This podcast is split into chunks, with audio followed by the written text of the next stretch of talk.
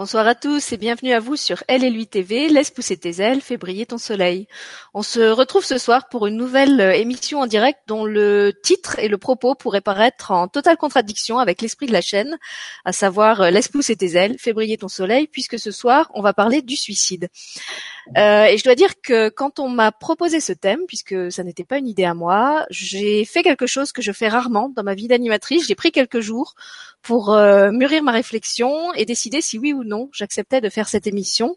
Non pas parce que je, ne voulais pas traiter le thème, euh, je trouvais que c'était même euh, important et essentiel de le faire parce qu'il y a beaucoup de tabous autour du suicide, mais tout simplement parce que je me demandais si j'avais la délicatesse nécessaire pour aborder un sujet aussi sensible sans faire de la langue de bois et en même temps sans tenir des propos maladroits qui peut-être pourraient heurter les personnes qui allaient écouter l'émission. Et il m'a vraiment fallu toute ma confiance dans la personne qui m'a proposé ce thème et aussi dans sa délicatesse à elle euh, pour lui dire un oui, un grand oui. Et c'est pour ça que je vais m'autoriser à briser tous les codes de la politesse élémentaire et à présenter en premier le seul homme de notre émission de ce soir, puisque c'est lui qui m'a proposé euh, ce thème du suicide et c'est David Sabat. Alors merci David d'être là et d'avoir initié cette émission. Bonsoir Sylvie et bonsoir à tous. Euh, je te remercie de cette belle entrée en matière. En même temps, si on arrive dans un air d'égalité, l'égalité des sexes, hein, pourquoi pas donner la, la, galanterie et commencer par les hommes On peut aussi inverser les choses. Ça peut être pas mal. Euh, ouais, c'est important de, de, parler du suicide et cette thématique qui m'est arrivée euh, dans le cœur en fait, un peu par hasard. En début d'année au printemps, je sais plus, j'ai fait une vidéo sur ma chaîne où je parle du suicide, mais d'un point de vue spirituel cette vidéo est intitulée Un regard spirituel sur le suicide. Et en fait, j'explique le parcours de l'âme, pourquoi certaines âmes décident de suicider, pourquoi d'autres se suicident euh, par découragement, par renoncement. Et j'ai mis ça en lumière euh, sur plusieurs formes. Et j'ai repris le témoignage d'une dame qui s'appelle Christine, qui a perdu son fils, euh, qui s'appelle Guillaume, qui s'est suicidé. En fait, suite à cette vidéo qui était vraiment là pour mettre en lumière le parcours de, bah, de cette dame, Christine, qui a su, je trouve, faire face au départ de son fils, d'une façon euh, admirable malgré euh, l'atrocité et la violence euh, de l'acte, du vide et du deuil qu'elle va devoir faire avec le temps.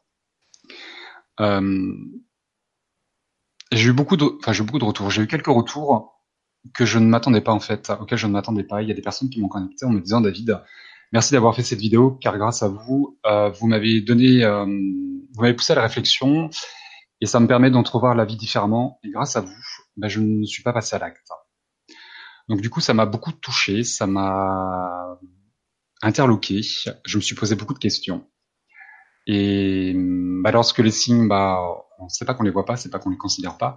Très souvent, ils reviennent de manière assez, fréquente. Et j'ai eu euh, depuis le printemps, ouais, quelques, de temps en temps comme ça, des petits mails qui revenaient euh, euh, bah, vers moi. Et au mois de septembre, j'ai un monsieur qui m'a appelé et, et qui était dans cette démarche de vouloir se suicider un monsieur qui était marié, qui avait des enfants et qui n'arrivait pas, malgré le, malgré son mariage et ses enfants, les personnes qui étaient autour de lui et qui l'aimaient, et c'est ce qu'il m'a dit. Hein, euh, c'est pas monsieur à qui j'ai fait une consultation parce que mon agenda était, euh, j'avais pas la disponibilité pour le recevoir. Mais j'ai pris le temps de discuter avec lui et ce monsieur me disait mais euh, j'ai des enfants, j'ai une femme, euh, mais j'arrive pas. Il y avait quelque chose qu'il n'arrivait pas à digérer. Et en fait, ce monsieur m'a tellement touché que je me suis dit voilà, il y a vraiment un message à, faire passer. Il y a quelque chose à, mettre en lumière différemment d'une vidéo. Je ne me voyais pas faire une vidéo tout seul dans mon coin pour évoquer ce, bah, délicat sujet qu'est le suicide. Euh, j'ai orienté ce monsieur vers un autre thérapeute qui pouvait le recevoir rapidement et qui était plus apte, je pense, que moi à l'orienter, à l'éclairer. Et c'est pour ça que je t'ai proposé ce, bah, cette thématique, ce sujet, pour qu'on le développe à plusieurs, parce que c'est important d'avoir plusieurs points de vue plusieurs repères, hein, plusieurs axes de travail, plusieurs compréhensions, plusieurs issues, plusieurs issues, pardon, plusieurs alternatives. Et il était pour moi important et naturel de le faire. Et je pense qu'à nous quatre, hein, euh, on va pouvoir apporter. Euh, je sais pas ce qu'on va apporter, mais en tout cas, c'est informer quelque chose. Il faut pas que le, suicide reste tabou. Euh, J'hésite pas sur ma chaîne, parfois quand il le faut, à, à parler de sujets délicats, parce que certaines personnes euh, ont besoin d'entendre certaines choses. Et lorsqu'il y a des tabous, ben on est dans l'ignorance, on est dans le non-dit, on est dans le. Il, y a, il va y avoir plein de manques et on a besoin d'informer. Donc cette, euh, cette soirée, pour moi, est juste là à titre informatif et juste, c'est déjà beaucoup, dans la mesure de possible, dans ce que chacun va pouvoir apporter. Mais c'est important de le faire et de, de briser les tabous. Euh, il y a forcément quelqu'un euh, ce soir qui qui a eu une pensée suicidaire, hein, qui a peut-être essayé, ou qui a connu quelqu'un qui s'est suicidé. Ou peut-être que demain aussi on croisera quelqu'un qui aura euh, bah, cette même attitude. Et ça, si ça pouvait euh, pousser certains à réfléchir et à se dire, je peux peut-être faire quelque chose, un mot, un sourire. Des fois on ne peut pas faire grand-chose parce qu'on se sent un peu démuni, mais une présence, ça peut aussi parfois faire quelque chose. Donc merci Sylvie pour bah, pour avoir organisé cette soirée et merci à, à mes deux collègues euh, présents ce soir. merci à tous ceux qui sont là euh, ce soir. Voilà. Alors effectivement, euh, tu avais accepté que d'autres personnes participent à l'émission. Euh, donc je rappelle que toi tu participes pour parce que les, gens de la chaîne te connaissent peut-être pas, euh, ils t'ont encore pas vu sur LLU TV, même si on a fait d'autres émissions ailleurs. Et donc toi, dans la vie, tu es médium et tu interviens ce soir aussi à partir de ton ton expérience de médium. Et c'est à ce titre-là qu'en général les, les, gens te connaissent pour ceux qui te qui te suivent sur sur YouTube. Et puis donc à tes côtés, il y a deux autres euh, noms qui me sont venus pour nous accompagner dans cette émission. Le premier nom euh, qui est venu pour moi comme une évidence, c'était euh, Nicole Lemoine, puisqu'on a déjà fait beaucoup d'émissions avec Nicole autour de la mort, mais aucune autour du suicide, même si ça a été abordé de façon connexe dans certaines émissions qu'on a faites ensemble, entre autres une, émission sur la perte d'un enfant où c'était une famille qui témoignait après le, suicide d'un enfant. donc Nicole a une assez longue expérience avec la mort, que ce soit en tant que thérapeute ou dans sa vie professionnelle. Et euh, à ce titre-là, je trouvais que c'était intéressant qu'elle nous apporte elle aussi son regard sur le suicide. bonsoir Nicole, et puis merci de nous avoir rejoints dans l'émission. Bah, bonsoir Sylvie, et merci pour l'invitation. Merci aussi euh, pour ce thème certes délicat, mais à mon avis aussi nécessaire, David, parce que je suis confrontée à ça aussi en tant que thérapeute. Euh, j'ai eu aussi à accompagner des personnes qui pensaient vraiment au suicide. Certains avaient déjà fait des tentatives. Et effectivement, il faut les aider eux, euh, parler, euh, d'aborder le pourquoi du comment. En fait, qu'est-ce qui fait qu'ils en sont arrivés à ça Et puis il y a aussi tout l'entourage. Et moi aussi, je peux voir des personnes parfois qui frappent à ma porte, non pas parce que euh, ils souhaitent se suicider, mais parce que leur ami s'est suicidé, euh, ou un membre de la famille, ou leur fils, ou voilà. Donc c'est aussi tout ce tout cet après. C'est pour ça que le titre, je trouve, est intéressant, et le suicide est après, parce que c'est autant le après de la famille que de l'après pour l'âme qui a fait cet acte, en fait. C'est ces deux aspects-là qui sont importants, je pense, d'aborder, et euh, bah, merci de m'avoir invité et de me permettre de prendre la parole à ce sujet-là aussi. Voilà, puis on a une dernière personne avec nous pour prendre la parole, une autre Sylvie, donc c'est Sylvie Béranguier, que je connais un peu moins bien que David et Nicole parce qu'elle est plus récente euh, sur la chaîne. Mais quand on avait préparé euh, sa première émission avec Sylvie, elle avait eu l'occasion de me parler justement de son parcours de vie, de son parcours de thérapeute, et je savais que le suicide était très présent dans son histoire euh, personnelle et aussi professionnelle.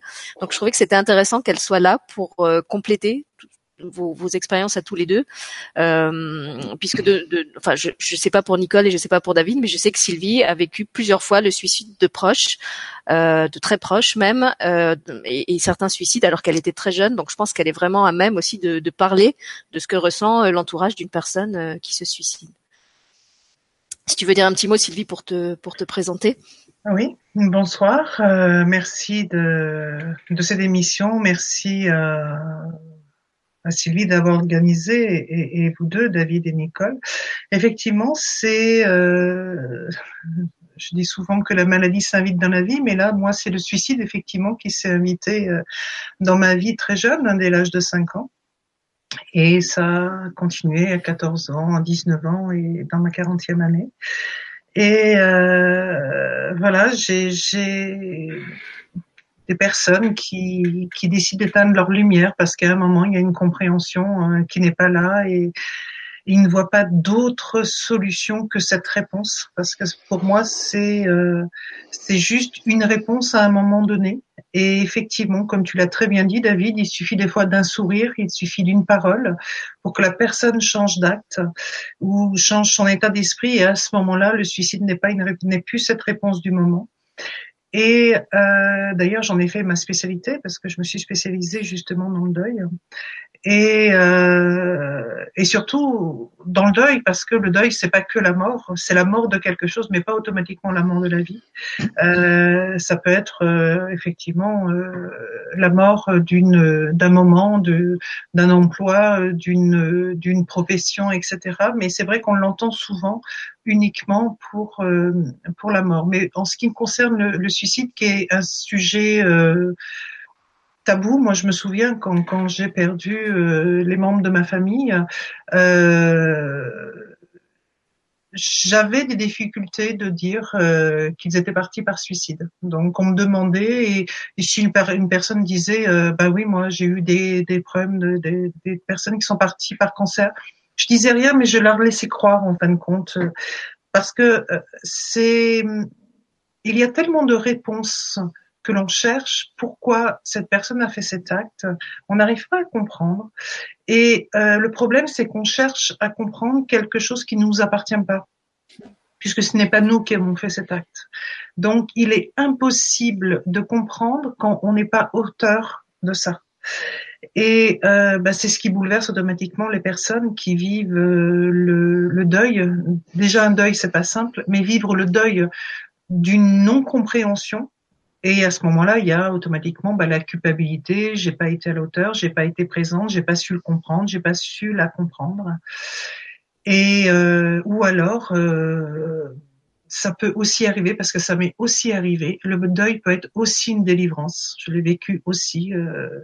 Malheureusement comme ça quand, quand mon père s'est suicidé. Pour moi, ça a été mon jour de naissance parce que ça a été voilà, le deuil peut être aussi le, le, suicide peut être aussi une délivrance de quelque chose parce que ça peut être quelque chose de très très très difficile. Donc et donc ça rajoute aussi de la culpabilité parce que entendre de voir quelqu'un en fin de compte se, se, se suicider euh, et de se dire euh, je vais enfin pouvoir respirer je fais enfin pouvoir vivre. Euh, après, il y a la culpabilité, qui vient parce que euh, associer sa vie à la mort de quelqu'un, euh, à un moment, euh, ben c'est pas juste dans sa vie et il y a des moments qui peuvent être extrêmement difficiles à vivre. Moi, je sais que j'ai mis dix ans pour me remettre du décès de mon père, enfin, du suicide de mon père, à cause de ça. Donc ouais, c'est un sujet tabou et je vous remercie vraiment tous les trois qu'on puisse aborder ça parce que je pense que ça va rendre service à plein de gens. Donc merci énormément. Merci Sylvie. Alors je voulais juste préciser que dans cette émission-ci, on va peut-être moins parler du deuil et, de l'après-suicide, puisque ça c'est justement quelque chose qu'on a déjà fait euh, dans, l'émission avec Nicole, qui s'appelait, euh, je crois, accompagner euh, les proches des d'une personne décédée de mort violente, que ce mm. soit par accident ou par suicide. On avait les deux cas dans, dans l'émission. Là, l'idée, c'était vraiment de faire une émission pour les personnes euh, qui sont en détresse, qui se sentent prêtes à passer à l'acte. Euh, pour leurs proches, euh, comme vous le disiez, quelquefois aussi les, les, proches sont au courant que la personne est vraiment borderline, hein, qu'elle est sur un, un, fil du rasoir, dans un état très très précaire. elle a peut-être déjà formulé son envie de se suicider. Et je crois que la, la question qu'on se pose tous à ce moment-là, c'est est-ce qu'elle veut vraiment se suicider ou est-ce que c'est un appel au secours? C'est-à-dire, qu'est-ce qu'il y a derrière ça? Qu'est-ce qu'il y a derrière cette, question, cette, phrase euh, euh Je veux en finir Est-ce que c'est vraiment l'envie d'en finir? Est-ce que c'est juste l'expression d'un mal-être euh, devant lequel on, est tellement impuissant que finalement c'est plus supportable et que le suicide apparaît euh, comme la seule solution possible. Et c'est pour ça aussi que je pense que c'est important. Euh, et on a la chance justement d'avoir David qui est médium qui est là et puis Nicole qui pourra nous en parler aussi, de parler de l'après, l'après pour la famille et puis l'après que vit la personne qui se suicide pour que justement les personnes qui sentent tentées de, passer à l'acte euh, sachent ce qui se passe après euh, pour l'âme et, bon pour la famille, je pense qu'elle s'en doute, mais pour leur âme, euh, qu'est-ce qui se passe dans le cas d'un suicide? Donc, je vous propose peut-être de, de commencer par cette, question-là, qui, est, je pense, la, celle de beaucoup de gens qui sont proches de personnes prêtes à passer à l'acte. Est-ce que c'est un appel au secours ou est-ce qu'il y a autre chose? Il y a les deux. Est-ce que j'allais dire euh, je vais commencer les filles. Hein. On, va, on va garder la, la mauvaise la galanterie du 21e siècle. Là. Euh, je pense que c'est les deux et que hum, il doit y avoir des étapes. Hein. je dis bien il doit y avoir, ça va dépendre des personnes. Il n'y a pas de généralité. On peut pas faire de généralité, surtout dans, dans un cas extrême hein, comme le suicide, qui est un renoncement. Et le suicide, c'est ni plus ni moins qu'un meurtre. Le meurtre de soi-même, de sauter la vie. Donc, euh, il y a des personnes, en fonction de leur détresse, de leurs facultés, de leurs ressources, comment elles vont se comporter, comment elles vont réagir. Il paraît qu'on est tous égaux euh, sur Terre. Maintenant, je pense qu'on n'est pas euh, de la même manière en fonction des bah, de l'éducation, de, des religions pour certains, des capacités, des ressources que nous avons, euh, de l'hérédité, hein, des ressources héréditaires, de la manière dont nos parents vont nous élever en fonction de leurs moyens, de leurs moyens. Dire qu'on va pas tous partir avec les mêmes bagages, avec les mêmes capacités, les mêmes ressources dans la vie. On n'est pas équipés pareil et on va tous réagir différemment. Du coup, il y a, dans toutes ces étapes, il y a peut-être des paliers euh, qui fait qu'il y a des personnes qui vont avoir des idées suicidaires, des pensées suicidaires, il va y avoir des appels au secours, il va y avoir des tentatives de suicide, et après il peut y avoir l'acte ultime qui fait que la personne va passer à l'acte. Ça peut être par palier comme ça, par transition. Et il y a d'autres qui vont pas faire d'appel au secours, qui vont passer à l'acte directement. Il y a beaucoup plus d'hommes que de femmes qui se suicident. Je pense que c'est un acte euh, qui demande beaucoup de courage, de se mettre face à soi-même et de se dire euh, quelque part, c'est un peu de se couper de son émotionnel et de se dire qu'est-ce que je vais retrouver de l'autre côté, effectivement, parce que le passage est, un peu pour certains inattendu et, euh, inconnu. Et euh, je vais laisser des personnes sur Terre, et que si on laisse, si on pense, si on porte notre attention sur les personnes qu'on va laisser, ça va peut-être ajouter des difficultés sur euh, sur ce passage à l'acte. Donc pour certains, effectivement, il va y avoir des appels au secours, des appels de détresse, des tentatives de suicide. Ils attirent l'attention à eux. Euh, je trouve qu'on est hyper mal informé euh, en France sur cette thématique du suicide, comme plein d'autres qui sont tabous malheureusement, et qu'il faudrait peut-être commencer par les écoles. Il y a beaucoup de jeunes, d'adolescents qui se suicident euh, liés au rejet, à l'exclusion. Je pense que lorsqu'on était jeune, on a tous euh, eu malheureusement euh, l'occasion de euh, d'être confronté à l'exclusion, à la, à la raillerie, à la moquerie, parce qu'on est petit, parce qu'on est grand, parce qu'on a des boutons, parce qu'on a des lunettes, pour une couleur de cheveux, une couleur de peau, une sexualité qui est différente. Et il y a beaucoup d'adolescents qui se suicident, de jeunes, et du coup, peut-être que si dans les écoles, il y avait un accompagnement, certainement par manque de moyens aujourd'hui, euh, il y aurait peut-être quelque chose à mettre en place, une cellule psychologique ou un accompagnement. Euh, également, les personnes âgées, il y a beaucoup de personnes âgées qui, euh, dans la maladie, l'isolement, vont fuir la vie, vont fuir la réalité, parce qu'ils souffrent. Et euh, tous ces éléments sont à prendre en compte, qui fait qu'on va tous réagir différemment en fonction de nos capacités. Et que nous, à côté ou en face, on a du mal à les comprendre, parce qu'on peut pas les comprendre. Il faudrait qu'on enlève ce que nous sommes, euh, notre personnalité, nos ressources, nos qualités, et se mettre à la place de d'endosser leur rôle, en fait, leur incarnation, pour comprendre leurs difficultés. Et c'est là où c'est compliqué d'être un accompagnant, c'est de, ne pas accompagner les autres en fonction de soi, mais en fonction de l'autre justement et de ce qu'il a besoin, d'être à l'écoute de l'autre et de lui apporter vraiment ce qu'il a besoin. Euh, c'est là où je trouve qu'on manque d'informations et qu'il n'y a pas d'encadrement, il n'y a pas de je peux pas dire qu'on, ce serait mentir de ma part de dire qu'on pourrait éviter certains suicides, mais peut-être qu'il y a des personnes euh, qui ont besoin d'aide et qui recherchent une aide. Maintenant, où la trouver? Qu'est-ce que cette aide va m'apporter? Et c'est bien d'avoir une aide à portée de la main. Aujourd'hui, on a une on a Internet, Google. Moi, c'est mon deuxième meilleur ami, un Google. Dès qu'on a besoin de quelque chose, c'est ami Google, je tape quelque chose, et on a plein de référencements qui arrivent. Euh, et c'est ça qui est chouette. Il existe plein d'organismes, des associations. Un coup de téléphone. J'ai trouvé un site. Euh, qui s'appelle Phare. Et en fait, cette association s'est spécialisée pour les parents qui doivent faire face au suicide de leur enfant. Donc, c'est une, euh, une, association qui est spécialisée et qui va mettre en contact des parents entre eux pour se rencontrer, pour échanger. Et j'ai trouvé ça extraordinaire parce que qui mieux que quelqu'un qui a connu la même blessure que vous, le même manque, le même drame, va être capable de vous écouter et peut-être d'apporter un éclairage et des mots. Souvent, c'est un mot qui va avoir un impact comme une météorite qui va vous marquer en se disant, OK, je peux m'en sortir, j'entrevois une issue, euh, il y a une lumière qui est, qui est là et je peux m'en sortir, je peux, euh, je peux vivre autrement. Souvent, les personnes qui vont euh, passer à l'acte, l'acte ultime hein, de, de mettre fin à leur jour, c'est qu'il n'y a aucune autre possibilité, aucune autre issue. Ils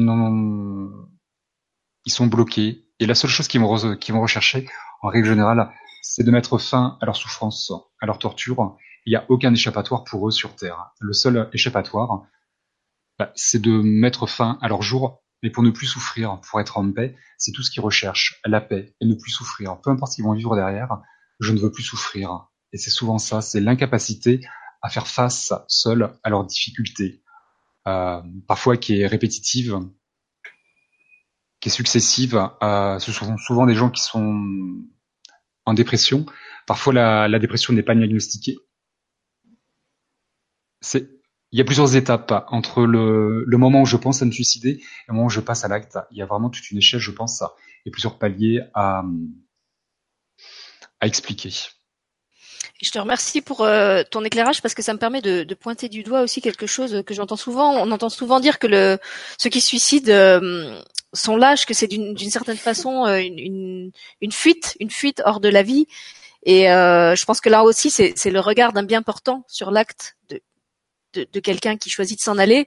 Euh, comme l'a très bien dit Sylvie et comme tu l'as rappelé, on ne sait pas ce qui se passe dans la peau et dans la tête de cette personne qui décide de passer à l'acte. Euh, moi, je trouve que quand même, euh, passer à l'acte, ça demande quand même un certain courage. on pense, comme tu l'as dit, à la famille. Il y a la douleur physique, il y a la possibilité de se rater et de finir dans un état peut-être encore pire que celui où on était avant le suicide.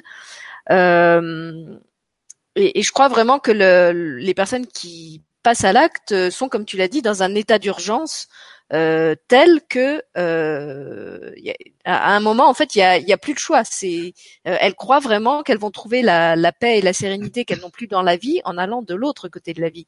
Et je pense que c'est là aussi où ce serait intéressant qu'on parle de, de, de l'après et de ce qui se passe après un suicide. Euh, comme je disais, pour que ceux qui, qui seraient tentés de passer à l'acte euh, soient informés. Mais peut-être que déjà Nicole ou Sylvie voudraient réagir à ce que tu as dit. Ben, euh, tout ce que tu as dit là, tout ce que tu as évoqué, je, suis d'accord avec ça. Effectivement, il y, a, il des cas vraiment différents et euh, faire une généralité, c'est compliqué. Je, euh, crois même impossible. Maintenant, je, je ça m'évoque en fait, ça me ramène à des personnes. je me souviens d'un monsieur qui me disait, bah moi je vais me suicider.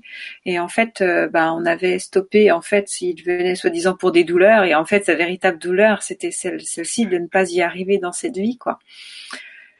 Et je pense que euh, le fait de lui dire, bah écoutez, euh, bah, expliquez-moi, qu'est-ce que c'est, enfin, qu'est-ce que ça ferait pour vous, quoi, en fait, de l'amener à juste en parler, de voir effectivement ce qui, en quoi ça pourrait le soulager.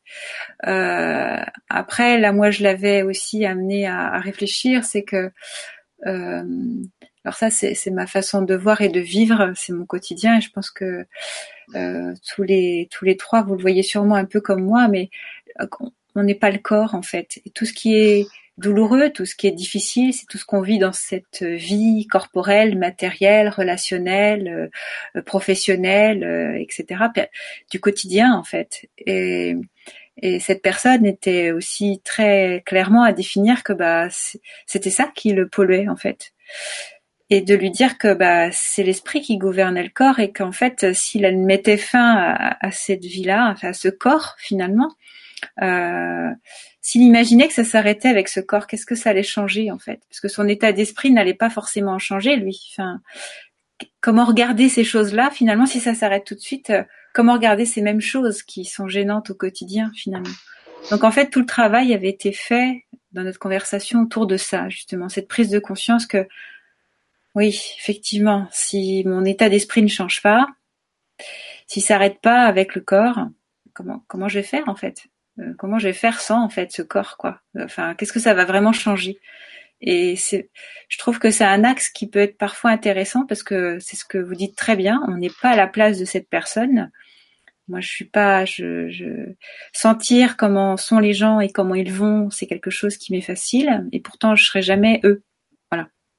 Donc euh, c'est plutôt de les leur proposer dans leur regard porté sur leur quotidien, ben une autre vision justement et, de leur permettre peut-être de, se dire ah oui alors si j'ai plus ça effectivement qu'est-ce que ça va vraiment changer pour moi quoi. Euh, voilà donc c'est vraiment à la carte moi je trouve qu'il y a vraiment de voilà, c'est à la carte de la même façon que pour ceux qui restent après, ce sera aussi à la carte. Hein. Mais euh, je pense qu'un des axes quand même, je trouve qu'il faut pas perdre de vue, c'est qui nous sommes vraiment. En fait, ça, je trouve que quand on parle du suicide, quand on parle de la mort, ça évoque toujours qui sommes-nous véritablement, quoi. Voilà. Je te remercie Nicole, ça me rappelle une conversation que j'ai eue il y a pas très longtemps justement avec une amie qui devait aller visiter une, une parente âgée, malade, et justement là aussi combien on a de, euh, je sais plus c'est toi ou Sylvie qui a parlé des personnes âgées qui sont en fin de vie, parfois en soins palliatifs, euh, et qui, euh, alors ça s'appelle pas le suicide, ça s'appelle l'euthanasie, mais qui justement appelle la mort, euh, et où en fait, quand on, là aussi souvent quand on creuse, on se rend compte que ce qu'elle demande, c'est surtout l'apaisement de la souffrance, qu'elle soit physique, qu'elle soit morale. Euh, il, suffit quelquefois qu'on trouve un traitement qui les soulage de leur douleur physique pour que cette euh, demande de, de mourir euh, s'arrête. Et elle me disait donc qu'elle appréhendait d'aller voir cette parente qu'elle n'avait pas vue depuis très très longtemps et dont elle avait le souvenir d'une personne rayonnante et qu'elle allait retrouver un petit peu vraiment abîmée dans son corps et, dans son esprit. Et je lui ai dit, mais rappelle-toi qu'au-delà du corps, il y a un être et que quel que soit le rapport que tu vas avoir avec le, le corps de cette personne que tu vas rencontrer, euh, derrière le corps, l'être est toujours là. Et j'ai vu que ça, ça l'avait vraiment euh, apaisé de, de, de, pouvoir entrer dans cette perspective. Alors je ne sais pas comment c'est c'est passé sa visite, mais c'est vrai que je pense que c'est quelque chose qui peut être aidant. Euh, voilà de, de, de se rappeler que au-delà de la souffrance, au-delà du corps, au-delà de ce qui est manifesté là dans l'incarnation, il y a il y a plus, il y a autre chose. Mm. Voilà. Sylvie, tu voulais réagir peut-être parce que toi, tu accompagnes beaucoup aussi de, personnes en situation de handicap, de maladie. Mm. Effectivement, la, la, vision erronée euh, est, souvent effectivement euh, ce qui ce qui revient parce que la, la difficulté que l'on vit sur le moment est est, est tellement grossie, euh, elle est disproportionnée euh, face à la réalité, mais on, a tellement, on, a tellement, on est tellement focus sur cette difficulté que l'on a la, sensation effectivement qu'en qu'en arrêtant la, le corps, ça arrête effectivement euh, la, la souffrance. Et, ce qu'a dit Nicole, c'est, je trouve ça c'est très très intéressant de, de, le dire de cette façon justement. Euh, de, de, de questionner la, la, personne en, en lui faisant vraiment prendre conscience qu'elle, certes, elle a un corps qui est limité, parce que voilà, on, on, a, on peut, on peut pas réellement euh, faire tout avec notre corps. Par contre, on peut tout faire avec nos pensées et, euh, et vraiment la, la, mettre euh, face, en fin de compte, à cette compréhension que euh, ces pensées, dans tous les cas, l'état d'esprit qu'elle a, euh, étant donné que le corps ne le vit pas de la même façon, est-ce que si le corps s'arrête, l'esprit s'arrête? Et c'est vraiment très intéressant de l'aborder comme ça. Euh, parce qu'en plus c'est doux entendre. C'est doux entendre et euh, ça permet justement à la personne de se relier à son corps justement et dire bon ok est-ce que je peux me relier à mon corps et voir où est-ce que ça me fait mal dans mon corps? Et si je change ma sensation face à la situation, je peux peut-être voir, avoir une, une perspective, une, une, une, sensation différente. Et, euh, et c'est justement le fait d'être euh, un peu dissocié, de, de, de, de, ne pas vivre l'unité en fin de compte, d'avoir l'esprit d'un côté, le corps de l'autre et l'énergie en fin de compte qui essaye euh, tant bien que mal de relier les deux et, et qui nous fait totalement souffrir. Et quand on se relie totalement grâce à l'énergie entre le corps et l'esprit, on n'arrive plus qu'à faire qu'un. À ce moment-là, c'est beaucoup plus fluide.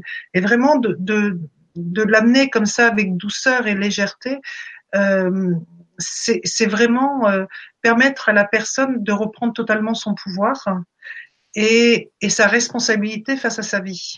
Et ça, c'est quand même très très important parce qu'elle a le choix après de dire bon, ok, je peux peut-être changer mon état d'esprit pour voir les choses différemment.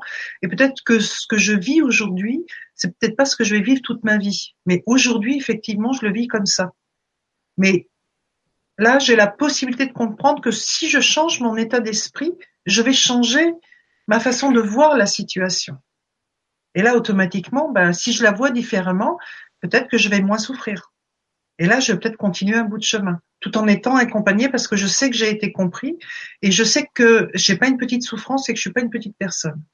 Et donc là, je sais qu'on m'a écouté à un moment et je sais qu'on pourra m'écouter de nouveau. Et je sais surtout que je suis capable de demander de l'aide maintenant. Et ça, déjà planter cette graine, euh, c'est primordial. Et euh, j'accompagne des, enfants qui, subissent des harcèlements. Les enfants sont très fragiles. Et justement, leur dire cela, mettre ça en avant, d'un coup, ça, ça leur permet aussi de reconsidérer les choses et aussi de, de voir dans le harcèlement, c'est que un harcelé peut être un autre moment aussi harceleur. Et donc de voir qu'en fin de compte, on peut avoir les deux positions, se dire ah ouais, effectivement, euh, peut-être qu'à un moment, même si serait-ce que lancer une trousse, bon, ça peut être marrant une fois, mais si c'est répétitif, ça devient du harcèlement. Et là, de voir en fin de compte qu'un harceleur peut être un harcelé et inversement, là d'un coup, là aussi, on prend la responsabilité. Et, et, et ça donne le sens. Et c'est l'absence de sens en fin de compte qui fait souffrir. Hmm. David ou Nicole, vous voulez réagir à ce qu'a dit Sylvie?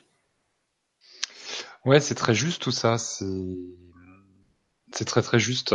Il y a, hum, j'aime beaucoup euh, Sylvie lorsque tu parles de douceur. Mm. Effectivement, c'est un c'est un traumatisme le suicide euh, qui, je pense, a besoin d'être enveloppé de douceur et de délicatesse, euh, surtout pour ceux qui vont rester ou alors pour ceux qui vont malheureusement bah, faire une tentative et se louper parce que c'est l'une des choses qui arrive parfois c'est de se dire bah, je mets fin à mes jours hein, et bah, manque de bol ou heureusement je sais pas chacun mettra l'étiquette qu'il veut bah, parfois on part pas on revient on reste là en tout cas. Et du coup, il y a bah, le regard de l'autre à affronter. Il y a parfois des séquelles, euh, un handicap ou autre, et peut-être besoin très souvent de justifier euh, son acte.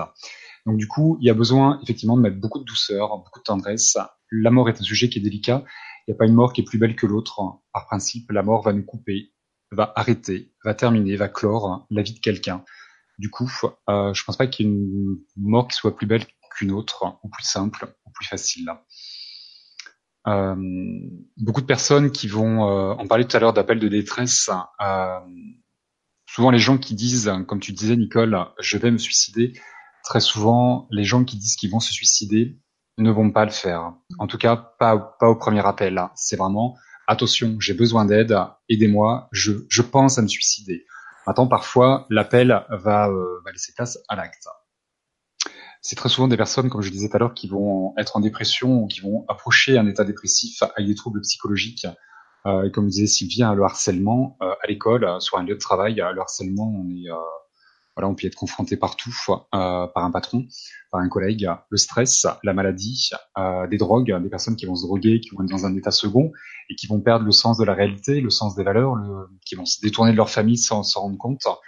Il y a tellement de tellement de raisons de d'avoir envie de se suicider, la pauvreté, la ruine, hein, se comparer les uns aux autres, euh, se dire que l'autre il a tout ce que moi j'aimerais avoir, hein, et voilà, il y a, y a, plein de choses qui vont, euh, qui peuvent pousser certains à avoir cette idée de se suicider. Euh, du coup, il est important effectivement de mettre beaucoup de douceur, beaucoup de beaucoup de délicatesse, et que personne ne se sente coupable de ce qui est vécu, qu'on ait envie de se suicider ou qu'on soit qu'on soit à côté, qu'on n'ait pas su voir, qu'on n'ait pas su euh, reconnaître justement les, les SOS, les cris.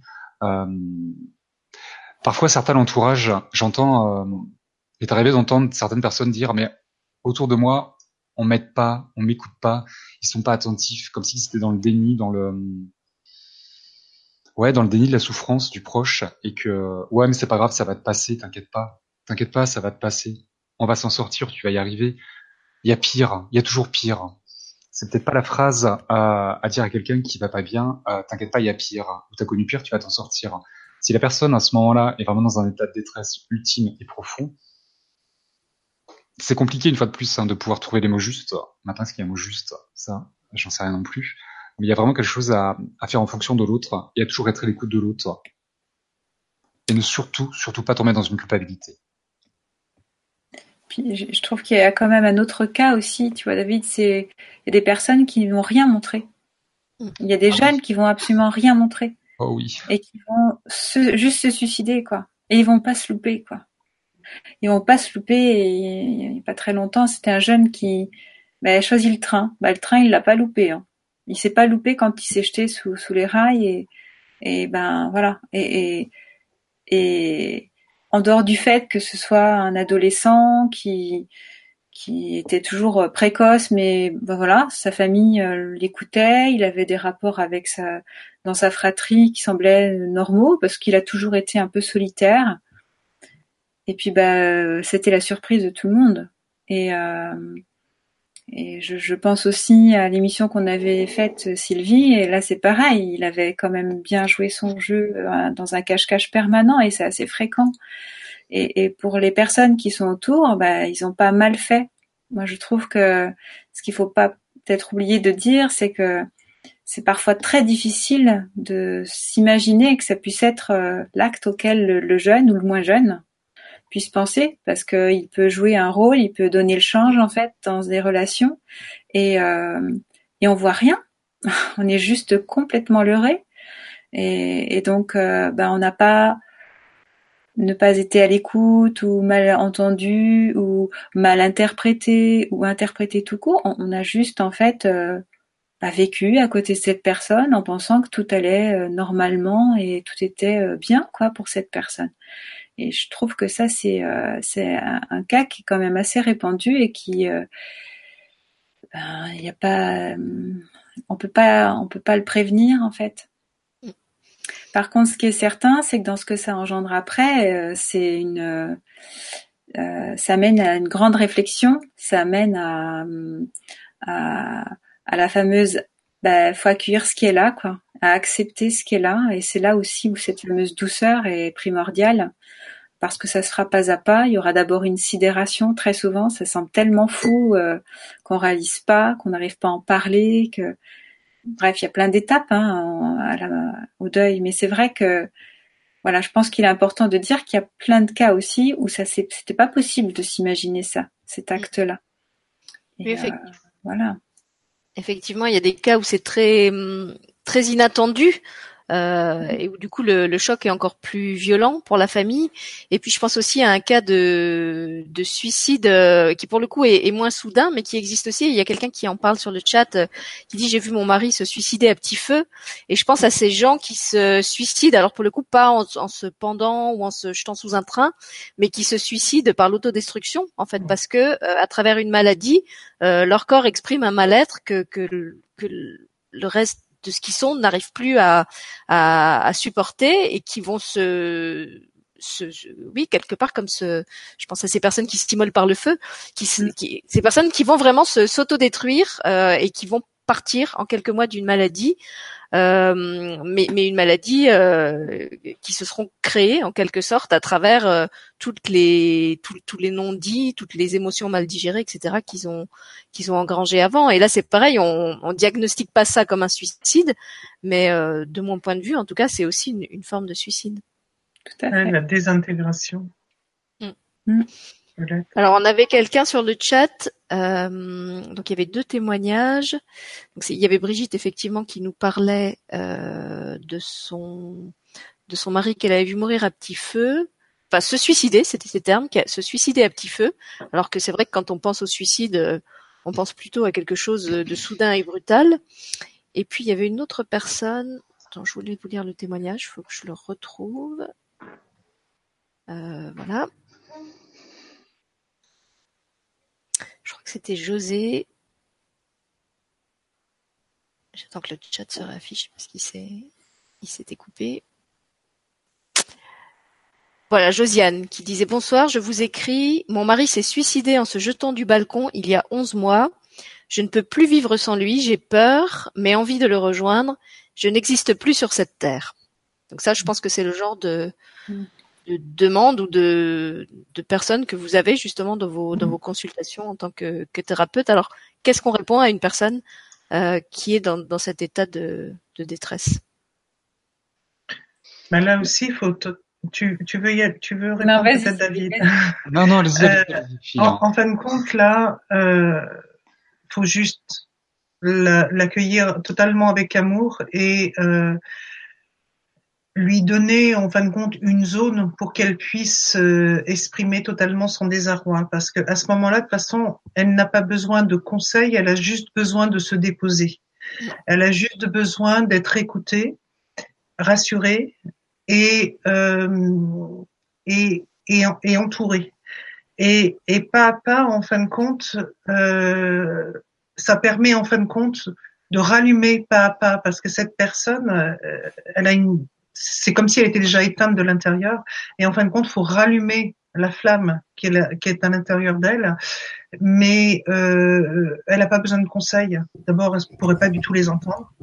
Euh, elle a juste besoin d'écoute, de de douceur, encore une fois, et euh, et de comprendre que la décision de son conjoint qui a décidé de de passer euh, au-dessus du balcon, c'est sa décision à lui et pas sa décision à elle.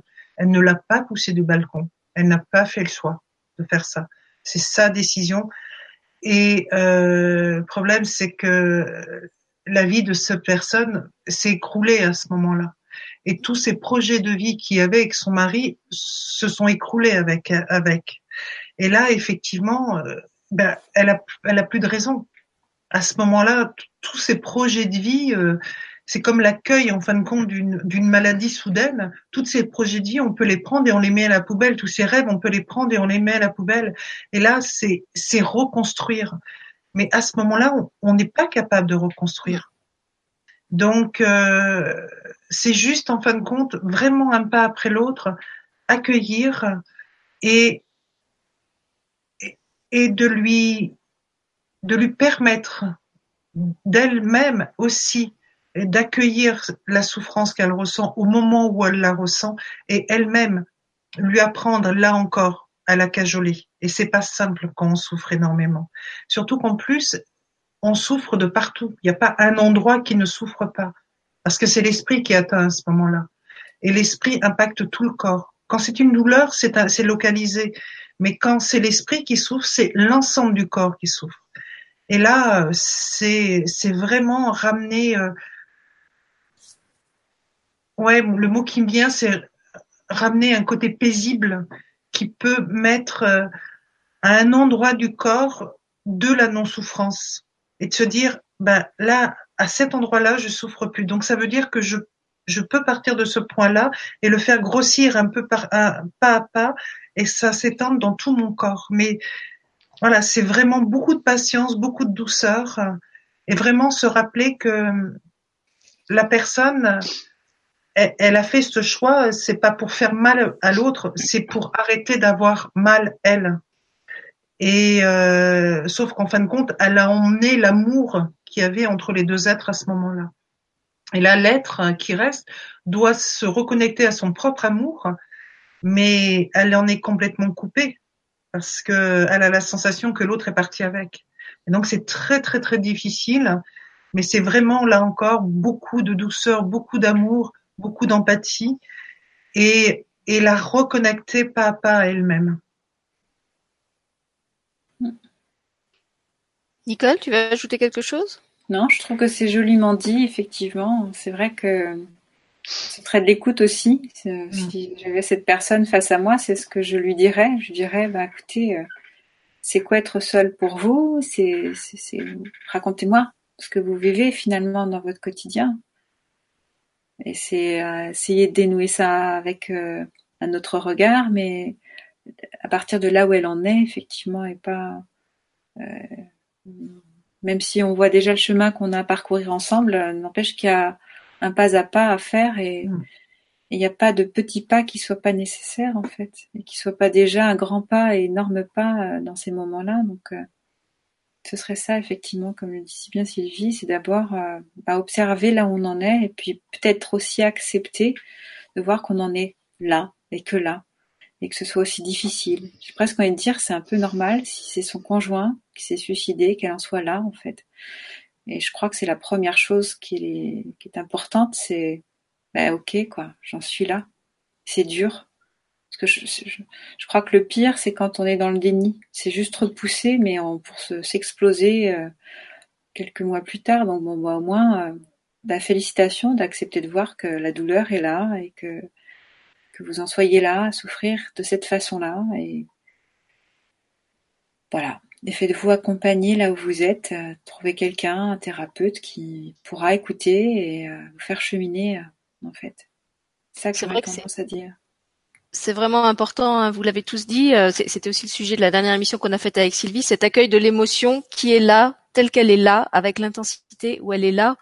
Et c'est vrai que souvent dans ces situations, on peut avoir la comment dire, en, croyant bien faire, euh, je crois que c'est David qui en a parlé tout à l'heure, on, peut avoir tendance à essayer de faire relativiser à la personne la souffrance qu'elle vit, voire même la minimiser en lui faisant comparer avec d'autres souffrances ou des choses pires ou, euh, euh, ou en lui disant ce fameux ça passera, alors qu'en fait c'est pas du tout ça que la personne a besoin d'entendre à ce moment-là. Ça c'est ce qui nous rassure nous quand elle exprime sa douleur, mais en fait elle ce qu'elle a envie c'est qu'on entende qu'elle a mal, c'est que on la laisse déposer cette souffrance et souvent c'est c'est ce qu'on lui interdit de faire et encore plus euh, dans le cas du suicide, puisque je crois que c'est toi, Sylvie, qui disait à mm. quel point justement le suicide était tabou, à quel point on n'en parle pas. Euh, quelquefois même au sein de la famille, on sait qu'il y a quelqu'un qui s'est suicidé, mais euh, on, on, va faire des euphémismes. On va dire il est parti, euh, euh la mort l'a emporté. Euh, alors c'est déjà le cas dans, dans, dans, le cas du deuil normal souvent, mais alors dans le cas d'un suicide, je crois que c'est encore plus tabou. Il y a, il y a vraiment ce côté, il faut pas que ça se sache, voilà. Et ça, du coup, ça, ça rend la chose encore plus difficile pour ceux qui restent, parce que non seulement ils doivent vivre, vivre le deuil, mais c'est comme un deuil avec les lèvres cousues, un deuil dont il faut pas parler. Euh, un deuil qui est vraiment euh, enterré en fait, enterré avec la personne. Nié. Nié, voilà. Ouais, d'une manière, chacun vivra le deuil à, sa manière. Le deuil est personnel, il est solitaire et dans sa solitude, il va falloir que la personne trouve un accompagnement. Un accompagnant, un accompagnement. Tu peux me redonner le prénom de la, de la dame, s'il te plaît, Sylvie? Josiane, je crois. Attends, je vais aller vérifier. et si Josiane peut donner le prénom de son mari? Qui s'est suicidé alors, ben, si elle est encore sur le chat, on va lui demander, Josiane, si tu es encore sur le chat, est-ce que tu peux mettre euh, le prénom, de, ton mari Moi, ce que j'ai envie de dire à Josiane, c'est déjà qu'il y a bah, 11 mois, c'est tout petit petit, c'est tout récent, et qu'il va falloir que Josiane, vous preniez votre temps. Un deuil se fait uniquement dans le temps. C'est une cicatrisation émotionnelle, et que comme toutes les cicatrisations, il va falloir prendre le temps. Seul le temps va pouvoir vous accompagner à, à accueillir la douleur, à combler le vide que votre mari a laissé, et à, et comprendre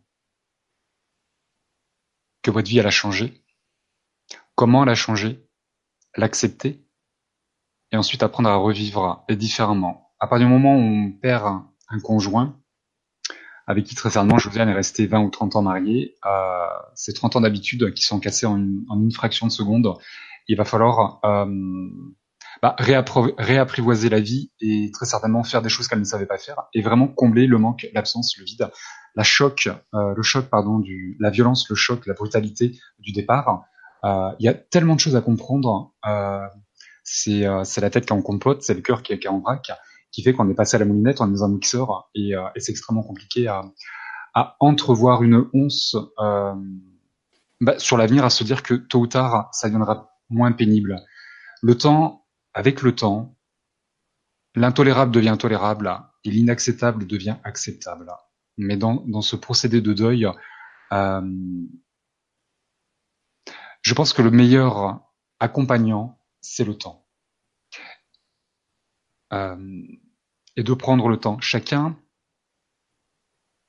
doit prendre le temps qu'il a besoin, et je pense que c'est proportionnel à l'amour qu'on porte à la personne.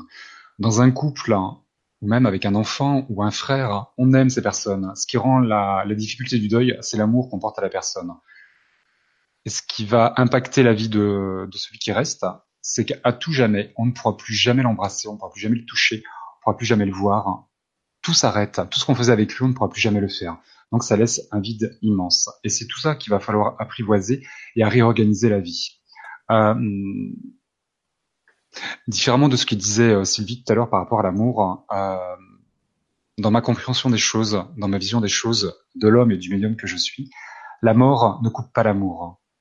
La mort va transformer, va modifier la relation de deux personnes. L'amour est éternel et intemporel. Euh, la mort va juste séparer deux personnes, qui fait qu'à l'instant T, le couple est séparé. Mais que tôt ou tard, lorsque la deuxième va décéder, elle retrouvera son époux, pour Josiane, et elle reprendra son histoire là où il s'est arrêté. L'amour va juste modifier l'amour. Il faut garder l'amour dans ce, moment de, peine, de douleur et de chagrin, seule l'énergie d'amour va permettre de pas sombrer et de se dire qu'est-ce que je fais sur Terre? Ben je vis pour lui et je me raccroche à mes souvenirs, à l'amour que je porte dans mon cœur. Euh, et pas hésiter à, c'est pas être nostalgique, mais à se rappeler des bons moments qu'on a vécu avec lui ou avec elle, pour ramener ces moments dans le présent. Ce sont des sources d'énergie et qui vont vous donner une raison. Euh, c'est une bouée de sauvetage. Il faut une bouée de sauvetage. Il faut pouvoir respirer euh, dans ce marasme et ça peut aider de se raccrocher à un, certain passé, à, des lettres. On parle de lettres. Tu vois, peut-être que ce monsieur a laissé des lettres ou des courriers quand ils étaient jeunes, quand ils se sont rencontrés. Si Josiane est toujours présente, euh, il y a une notion d'échange de courriers euh, qui fait qu'elle pourrait peut-être relire des courriers euh, quand il a demandé en mariage ou il y a apparemment il y a je sais pas une notion de courrier de garder dans, dans une armoire quelque chose comme ça. Il y a peut-être une relecture de certaines choses qui pourrait lui aussi lui permettre de comprendre pourquoi son mari a passé à cet acte. Alors j'ai son prénom si tu veux maintenant parce qu'elle a répondu. Il s'appelait Patrick. Il avait 67 ans. Ouais, je pense que Patrick était un, un, forcené de. Il y a une notion de bourreau de travail, de forcené, euh, qui était toujours euh, dans trop volontaire, trop à en faire trop, et un épuisement, mais un épuisement euh, physique, psychologique et émotionnel. Euh, il y a vraiment cette notion de, de bourreau de travail et, et d'être trop en fait, de. Mais quelqu'un qui avait un visiblement un grand cœur. Je sais pas trop d'infos. Après, c'est je voilà mais elle a un appui cette dame, elle est pas toute seule. Je ressens vraiment son mari qui est présent et qui lui montre des choses. Il y a une notion de lettres, il me parle de lettres, euh, soit des lettres, des courriers, des mails, ou alors des lettres euh, juste p dans, un nuage. Une notion de synchronicité de lettres. Je vois apparaître des lettres et il me parle de lettres. Ce monsieur va bien pour assurer cette dame. Euh, il y a vraiment une notion de. Ce monsieur est un appui pour son épouse. Il apporte quelque chose. C'est comme un courrier, comme une lettre. Il doit lui montrer des signes. Maintenant, euh, voilà ce que je reçois. Mais euh, Merci David. Ce monsieur est en paix en tout cas, on me dit. Hein.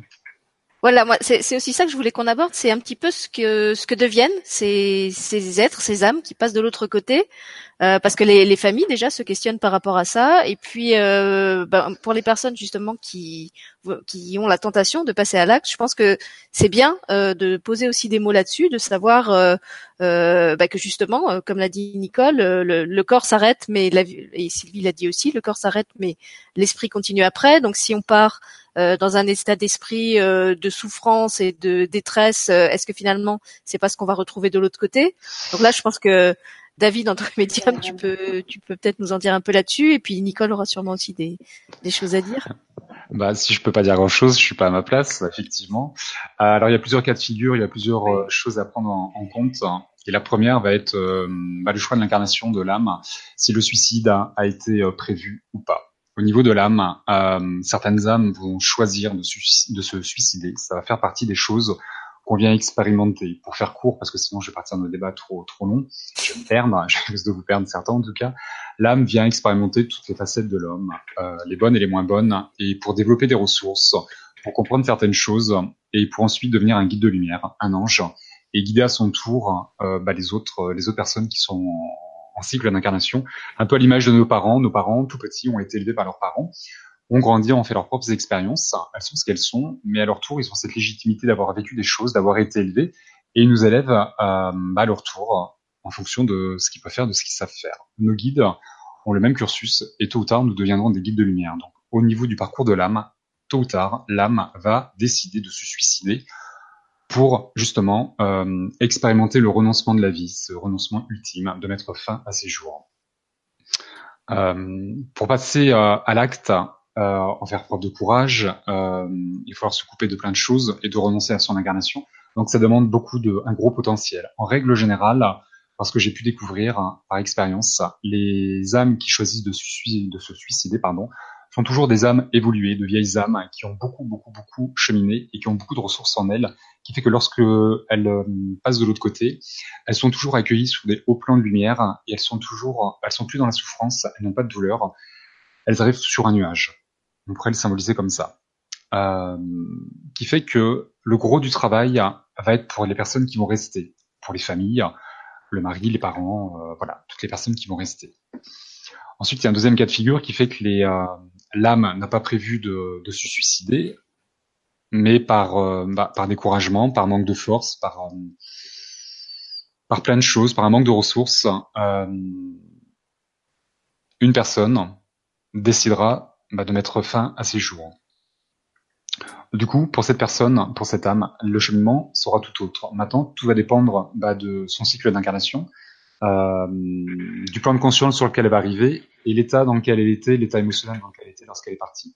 De l'autre côté, de toute manière, quels que soient les morts, quel que soit le niveau de conscience des âmes, elles sont toutes accueillies de la même manière. Il n'y a pas de jugement, il n'y a pas de châtiment divin. Dans la spiritualité, on va occulter toutes les religions, quelles qu'elles soient. N'y a pas l'enfer, il n'y a pas le paradis, il n'y a pas de purgatoire, il n'y a pas de châtiment divin. Dieu ne juge pas, Dieu est amour, et toutes les personnes, toutes les âmes sont accueillies de la même manière, sont tous accueillis sur un nuage, on va dire. Maintenant, le nuage va être d'une couleur différente et va être beaucoup plus haut dans le ciel, beaucoup plus bas. On pourrait l'imaginer comme ça. Euh, maintenant, toutes les âmes sont accueillies par amour, sans jugement, et on va tout de suite, tout de suite euh, leur prodiguer des soins, les accueillir. Ils sont toujours enveloppés d'amour. Ça, c'est le tout le monde est réceptionné comme ça, j'ai envie de dire. Euh, du coup, faut il faut que tout le monde soit rassuré sur l'accueil de l'âme. Euh, et après, il y a tout un parcours qui va faire que l'âme va cheminer beaucoup plus euh, sur des plans de conscience différents. Et la grosse, la grosse particularité, pardon, de, pour ces âmes, ça va être de comprendre pourquoi elles ont renoncé, qu'est-ce qui leur a fait défaut, et quelles justement quelles ressources il leur a manqué, et quelles elles vont revoir le film de leur vie, elles vont essayer quelque part, c'est pas de refaire leur vie parce que ça on peut pas retenir dans le passé, la machine voyager dans le temps n'existe pas, mais c'est de reconsidérer leur euh, leur parcours, leur incarnation, pour que ça devienne un enseignement. Du coup, il n'y a pas d'échec, il n'y a pas d'erreur il y a quelque chose à ressortir, à se dire, ok, là, j'ai pas su faire, j'ai manqué de ressources, j'ai décidé de me suicider. Ok, du coup, j'ai quelque part expérimenté le renoncement. Maintenant, j'en tire quelque chose. Il y a une conclusion positive à avoir. Et là, on va se concentrer avec plus ou moins de temps, suivant ses capacités et sa, bah, période de réflexion, comment elle va, elle va comprendre les choses, comment elle va les intégrer, comment elle va assimiler l'enseignement. Elle passera à autre chose. Mais c'est par plusieurs étapes. Maintenant, une fois de plus, euh, c'est compliqué d'en faire une généralité et euh, si ce n'est le fait que tout le monde va être accueilli sur un nuage dans le non-jugement et avec beaucoup, beaucoup, beaucoup d'amour, ça c'est une évidence. Bah, déjà ça, je trouve que c'est très euh, réconfortant pour les familles qui, comme on l'a dit, vivent souvent beaucoup de d'inquiétude, de culpabilité, de, de, peur d'avoir pas vu, d'avoir pas fait, euh, plus tous ces tabous qu'on a évoqués autour du suicide. Autrefois, je crois que les, les suicidés, on les enterrait même pas. Hein, ils avaient, ils mmh. avaient pas le droit. Euh, euh, à, à, rejoindre les autres dans les cimetières. C'était vraiment des, des parias, des exclus. Encore aujourd'hui, dans certaines, euh, dans certaines cultures, certaines religions, il y a des personnes qui n'ont pas leur place dans leur cimetière. Mm euh, c'est vraiment un sujet tabou, mais sur sur plein de sur plein de domaines. Euh, tu parlais de, de famille tout à l'heure, Sylvie, mais il y a dans les écoles, dans il y a il est important de parler de, de sujets comme ça. Euh, ça peut mettre mal à l'aise, mais c'est justement parce que ça va mettre mal à l'aise certaines personnes que ça va peut-être mettre en lumière quelque chose, une difficulté, et il faut faire bouger les choses. c'est important de jeter des pavés dans la mare, ça va faire des remous, ça va soulever de la vase, mais au bout d'un moment, la, la, mare, elle revient dans quelque chose de beaucoup plus calme, beaucoup plus apaisé. Et si euh, si on vient pas bouleverser les consciences, si on vient pas changer certaines mentalités, certaines traditions qui sont obsolètes aujourd'hui, hein, pour moi, euh, il y a vraiment quelque chose à remettre au goût du jour. Voilà, ce qui était valable il y a 2000 ans ne peut pas l'être aujourd'hui. La société a évolué et je pense qu'il est intéressant qu'on évolue en même temps. Ah, je crois que Nicole veut réagir. Oui, je voudrais rebondir. Parce que, en fait, je voulais rebondir justement parce que ce que je trouve intéressant dans le fait effectivement de, de bien dire aux familles que voilà, quand on quitte un corps, euh, on est toujours accueilli. On est comme on l'est déjà là avec nos corps, hein, déjà. Voilà, ça, ça ne change pas pour personne d'ailleurs que je voudrais dire aussi, c'est qu'il y a des, c'est pas un hasard non plus, que ce soit un conjoint ou un, frère ou un enfant qui, vient se suicider. Je veux dire par là que ça nous met aussi nous au travail, ceux qui restent, j'ai envie de dire, les terriens là, eh bien ça les met aussi au travail. Je pense que ça c'est intéressant parce que moi l'image que j'ai de cette femme, Josiane, je crois, il y a de ça. Je trouve qu'il y, a de ça aussi dans son parcours à elle, de, de, de grandir avec euh, avec euh, ce drame cette violence effectivement que son, que son mari a, pour lequel il a choisi de partir, mais à la fois c'est quand même aussi un, c'est important de parvenir progressivement à les regarder ça, c'est-à-dire que euh, si certaines âmes ont bien décidé effectivement de partir comme ça, c'est aussi parce que les, personnes qui les entourent, c'est pas un accident pour ces personnes-là, c'est pas un hasard, ça vient aussi les faire grandir en même temps. Et on grandit tous en même temps. Donc autant dans le fait que ce soir on fasse cette émission sur le suicide et après, que de, tout ce qui peut nous arriver dans la vie. Je trouve que on, se le sert en permanence. C'est vraiment des, des, expériences de vie dont on a besoin. On a vraiment, notre âme a vraiment besoin. Elle est venue en quête de, ces expériences-là euh, pour mieux se connaître et donc pour euh, pour cela, je crois que c'est important aussi de pas perdre de vue qu'il n'y a pas de hasard et qu'il n'y a pas non seulement pas de culpabilité à avoir, mais c'est plutôt d'aller regarder là où ça les au travail intérieurement. De la même façon que l'âme, elle va continuer là où elle est d'apprendre en fait, de faire des prises de conscience, de de s'éveiller au niveau de l'esprit justement, euh, de, lâcher des croyances et, pour pouvoir aller vers sa vérité. Et bien de la même façon, nous aussi, on, fait ça avec tous ces outils-là, quoi. Et je trouve que c'est important de le donner sur ces deux axes-là. Euh, euh, enfin, voilà, à chaque fois qu'on accompagne des âmes, moi ça m'arrive, voilà, je trouve que c'est ça aussi. Je trouve que le cadeau, il est là, quoi. C'est à la fois à la personne de dire, mais voilà, détendez-vous quoi. Ça, ça, ça, va, ça se passe bien, ça va bien se passer aussi. Vous n'êtes pas seul, vous n'êtes jamais seul, mais personne n'est seul. Donc ne vous inquiétez pas non plus pour votre famille véritablement, même si bien évidemment que ça va être par étapes.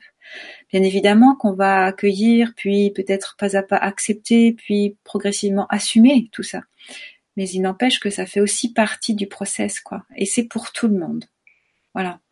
Il n'y a pas des mieux lotis ou des mal lotis ou des moins bien lotis. En tout cas, c'est vraiment quelque chose qu'on se propose tous. Voilà ce que je voulais euh, peut-être ajouter. Merci Nicole. Bah, je voulais aussi lire une remarque de Sandrine qui disait à Josiane sur le chat, euh, enfin je sais pas si c'était à Josiane qu'elle lui disait, pouvoir se souvenir avec plaisir, c'est peut-être aussi apporter du positif au défunt et l'aider. Donc là, je pense que peut-être euh, David en tant que médium pourra aussi euh, confirmer ce qu'elle dit. C'est vrai que souvent, on entend que les, les, défunts ont du mal à, partir et à monter dans les plans de lumière quand euh, la famille est, est, justement euh, plongée dans l'affliction et, et euh, en fait, c'est comme s'ils ils avaient du mal à partir parce qu'ils les voient tellement euh, dans, la détresse, dans le chagrin, qu'ils ont envie de rester là et de les réconforter. Et c'est vrai que je pense, on, le voit. Alors, moi, j'ai pas de rapport, euh, ce, rapport-là avec les défunts, mais même avec les, partants, euh, ceux qui sont en, fin de vie, on, voit bien que quand ils se sentent autorisés à partir, ils le font beaucoup plus dans la paix que quand ils sentent que la famille est, est complètement accrochée à eux et que ça va, ça va déclencher une explosion de douleur au moment où, où ils vont passer de l'autre côté. Donc euh, peut-être David, tu, tu, peux dire quelque chose de ça. Est-ce que justement la, la famille, l'entourage euh, peut euh, aider le, le suicidé en lui envoyant de la paix, de l'amour, euh, euh, en se souvenant des bons moments qu'ils ont eu avec lui? Bien sûr, au contraire, et, et tout le monde, euh, même quelqu'un qui va partir d'une mort naturelle, d'un suicide, peu importe les raisons du, du départ, en règle générale, les âmes ne passent pas tout de suite dans la lumière. Elles vont, euh, euh, je dis bien en règle générale, elles vont rester sur Terre. C'est un petit peu comme si qu'elles vivaient leurs obsèques. Et en, lorsque l'âme est évoluée, elle va, elle va rester sur Terre pour organiser ses obsèques et dire au revoir à tout le monde. Nous faisons un deuil, mais eux aussi font un deuil. Il y a un deuil de plusieurs personnes et un deuil d'incarnation. Euh, et effectivement, pour les personnes qui restent, souvent les gens me disent, David, est-ce qu'il est, est-ce que c'est le moment pour faire une consultation, pour avoir un message avec euh, de mon mari, de mon enfant, peu importe, parce qu'il faut laisser les morts tranquilles, il faut pas leur parler, ça les retient, ils sont fatigués et tout. Alors une fois de plus, on peut pas en faire une généralité, ça dépend des, des âmes. Mais quelque chose qui est essentiel, et euh, je vais reprendre ce que tu as dit Sylvie, qui est très très juste, c'est qu'effectivement, il faut toujours, toujours, toujours avoir un maximum de pensées positives euh, et de belles pensées, qu'elles soient dans le passé, dans le présent ou pour l'avenir, pour elles, dans ce qu'elles vont vivre de l'autre côté, euh, pour qu'elles se détachent de l'incarnation lorsqu'on nous sommes, on peut penser aux défunts, euh, j'ai envie de dire 24 heures sur 24, à partir du moment où on pense à eux d'une manière positive, enjouée, plein d'amour, et parce que c'est ce qu'on va leur envoyer. La médiumnité, ce n'est que de la télépathie, et lorsque vous pensez à quelqu'un, vous allez envoyer, vous allez lui envoyer, vous allez émettre votre pensée. Donc du coup, si vous êtes dans la tristesse, vous allez lui envoyer de la tristesse. Si vous êtes dans les pleurs, il va recevoir les pleurs. Si vous êtes dans la colère, dans la culpabilité, c'est ce qu'il va recevoir. Du coup, soyez dans l'amour, soyez dans la joie, dans un minimum, euh, dans la mesure du possible, j'ai envie de dire. Mm. Et c'est pour ça qu'il est intéressant parfois de se replonger dans le passé pour se dire chouette, on a vécu ça et ça je le garde dans mon cœur. Et comme c'est dans mon cœur, c'est aussi dans son cœur. C'est pour ça que l'amour va toujours relier les deux personnes, les deux âmes, euh, et qu'il est intemporel et éternel. Maintenant, il euh, n'y a pas de règle. Aimez-les, parlez-leur, mais euh, d'une manière positive et dites-leur que vous allez vous en sortir. dites-leur que vous avez besoin de temps, euh, dites-leur que vous avez compris, dites-leur qu'ils peuvent vous laisser. Souvent, en fait, ils ne veulent pas partir parce qu'ils ressentent votre peine, euh, votre tristesse, et que du coup, bah, ils vous aiment. Faut pas l'oublier. Hein, J'insiste sur le fait que l'amour est présent et que comme ils vous aiment, bah, ils sont là, ils jouent leur rôle. Un papa sera toujours un papa, un mari sera toujours près de sa femme, et ce rôle est toujours maintenu. Du coup, euh, dites-leur que vous n'avez plus besoin d'eux. Maintenant, les, les contacts, euh, chacun peut développer une médiumnité et avoir un contact euh, en fonction de ses capacités de, et de ses ressources. Mais euh, voilà, il y a l'accompagnement de, de, la famille est effectivement important et ayez des pensées dans la mesure du possible positives, enjouées et raccrochez-vous à tout ce qui va vous faire du bien. C'est ce qui va leur faire. Eux de l'autre côté font la même chose. Mm. Ça c'est une évidence. Et j'avais envie de dire, alors je connais pas la, la situation de, Josiane, mais c'est vrai que aussi, euh, il faut pas oublier que la, la, famille, elle a besoin de continuer à vivre. Je repense à cette émission justement qu'on avait faite avec la maman euh, dont, dont, qui avait perdu son petit garçon et qui disait mais en fait si difficile que ce soit on avait choisi de continuer à vivre parce qu'il y avait les frères euh, qu'eux étaient malheureux aussi et qu'en tant que famille il fallait que notre vie continue. Donc on a fait le choix de continuer à faire des activités de partir en vacances. Et oui on était triste mais on a vraiment fait ce choix de rester dans la vie euh, de, de, vivre ce deuil mais de pas laisser le deuil non plus prendre toute la place et éclipser, éclipser tout le reste. Et je trouve que ça c'est c'est important aussi de se rappeler que même s'il y avait cet être qui était qui était cher, qui était là, qui était euh, euh, très important, avec qui on peut avoir partagé des, des, années et des années de vie, cet être n'était pas la vie à lui tout seul. Euh, c'était un lien particulier peut-être qu'on avait avec lui, mais il y a d'autres êtres autour de nous euh, qui nous aiment aussi, qu'on aime aussi et, et, et, et et pour qui euh, pour qui on est toujours là voilà avec avec qui l'amour continue à, à, circuler même si c'est pas de la même façon et même si peut-être c'est pas avec la même euh, intensité. Expression. Ouais. ou la même expression. Ou la même expression. C'est toujours la vie. Mais moi je trouve que c'est important d'avoir à l'esprit que la vie n'a pas de début et pas de fin. On est la vie en fait et qu'on ne rencontre, c'est que du vivant qui dit bonjour au vivant finalement, et on passe notre temps à faire ça. Même hors temps, c'est que de la vie en fait. Et donc, euh, c'est peut-être important aussi de pas le perdre de vue et se dire, c'est vrai que si je suis venue et que je me suis incarnée, c'est que j'avais vraiment une expérience à faire. Mm. Et cette expérience, c'est peut-être justement de prendre conscience de ce vivant, que quel que soit le comment ça vient se manifester, c'est quand même toujours du vivant.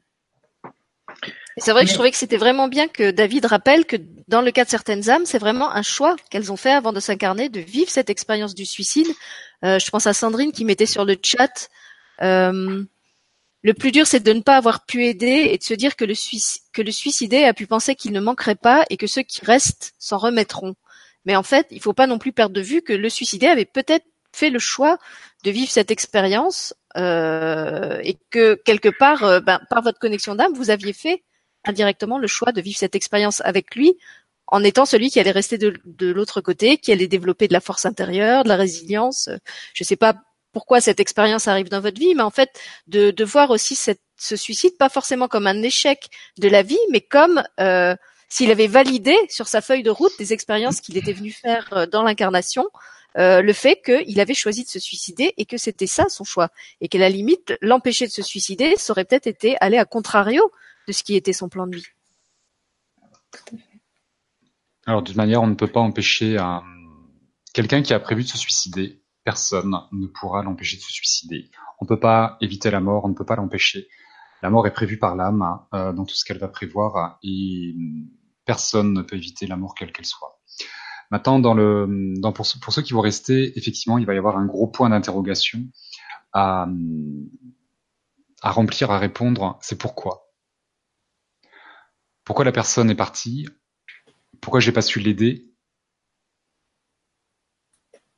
Pourquoi maintenant? Mm. il y, a, il y, a, tellement d'interrogations et la première, la première question, la première chose, j'ai envie de dire, à accueillir et à accepter et à comprendre, c'est pourquoi il a fait ça? C'est déjà une fois de plus se mettre à sa place et essayer de comprendre ses motivations et surtout son désarroi et son désespoir. Maintenant, comprenez aussi que vous ne pouviez rien faire. On ne peut pas éviter un suicide. Euh, et lorsque la personne se suicide, c'est qu'il n'a pas d'autre échappatoire. Donc peu importe ce que vous allez dire, hein, peu importe ce que vous allez faire, que vous soyez présent ou pas, euh, c'est jamais trop tard, mais c'est pas ce qui va le retenir, hein. c'est pas ce qui va, euh, c'est pas ce qu'il recherche. Il n'y a plus rien qui le retient à la vie, et en fait, c'est vraiment sa seule issue possible, le seul échappatoire, c'est de ne plus souffrir, et le silence, le noir absolu, la paix totale. Du coup, vous, nous, sur Terre, on peut rien dire, on peut rien faire. Très souvent, d'ailleurs, ils savent à quel moment intervenir. C'est au moment où ils sont tout seuls, et au moment où euh, personne va pouvoir les trouver.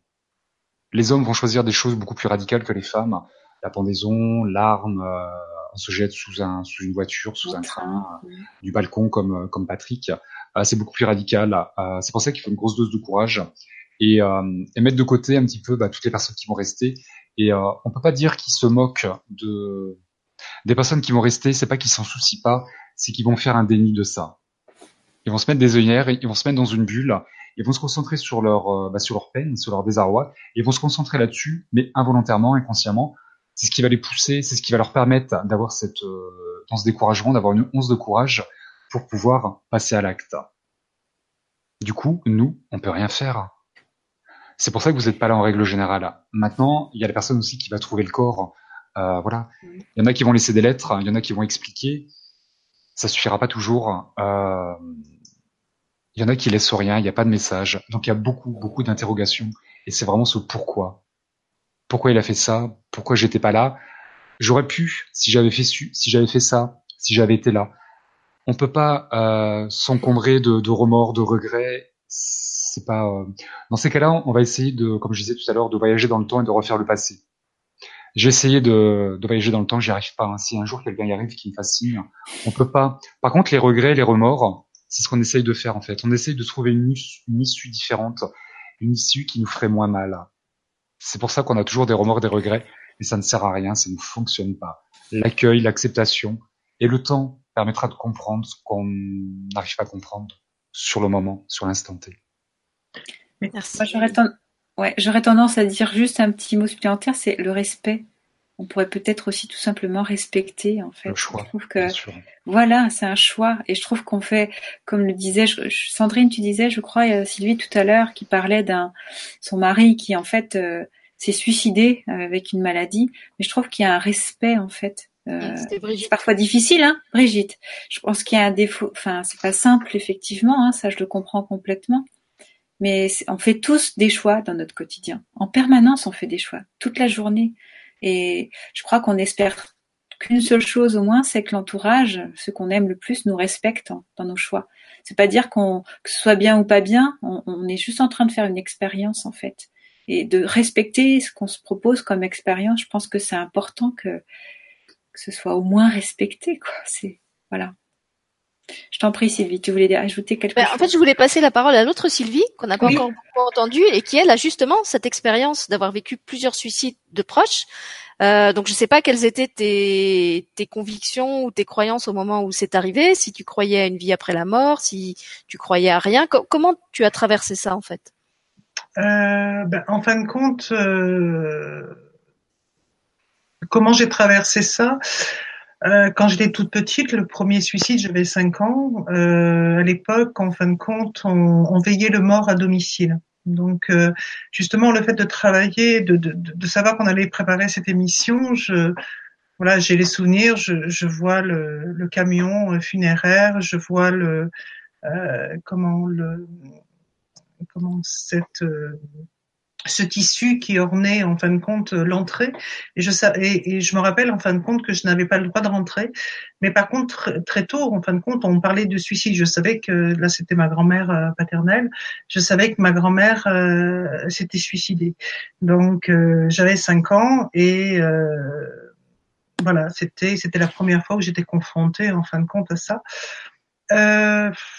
Honnêtement comment je le vivais à ce moment-là je sais pas moi j'avais mes meilleurs amis à ce moment-là, c'était mes chiens, donc euh, j'étais avec l'amour avec mes chiens, mais euh, en tant que petite fille, j'ai pas j'ai pas réellement de souvenirs par rapport à ça. Je me souviens juste en fin de compte qu'il faisait froid, ça devait être au mois de novembre, je m'en souviens bien, et je me souviens de de de, de cette de ce camion et, et, et de ce de cet endroit. Ensuite, euh, bah, à 14 ans, c'était mon grand-père maternel et là, c'était le premier grand homme de ma vie. Euh, c'était euh, le père euh, que j'aurais aimé avoir. C'était des, des balades dans la nature. C'était quelqu'un qui, qui était un grand romantique et un brin d'herbe devenait une histoire extraordinaire, l'association avec les animaux. Les... Donc là, ouais, là, là c'était beaucoup plus difficile parce que c'était quelqu'un qui comptait beaucoup, c'était un pilier de ma vie. Et là, effectivement, pour me rassurer, mes parents ont dit mais il est déjà là-haut. Donc ne sois pas triste, il est déjà là-haut. Sauf que moi j'avais perdu euh, quelqu'un que j'aimais énormément et être pas triste quand on est triste, euh, ben je j'ai fait comme ils m'ont dit, j'ai arrêté de pleurer, sauf qu'à l'intérieur je pleurais énormément. Et euh, c'est très dur de ne pas exprimer sa peine quand on a de la peine. Donc on fait comme les autres ont envie qu'on soit. Donc en fin de compte, on s'enferme dans sa souffrance, mais on n'a pas le droit de l'exprimer. Donc c'est quelque chose de difficile. Le troisième suicide, c'était mon père. Euh, alors là, euh, c'est dur à dur, mais là, j'ai, c'était une délivrance, puisque mon père est tombé malade, j'avais 9 ans, il s'est suicidé, j'avais 19 ans. Et euh, là, je, c'était comme un soulagement. Là, je vais commencer à pouvoir vivre.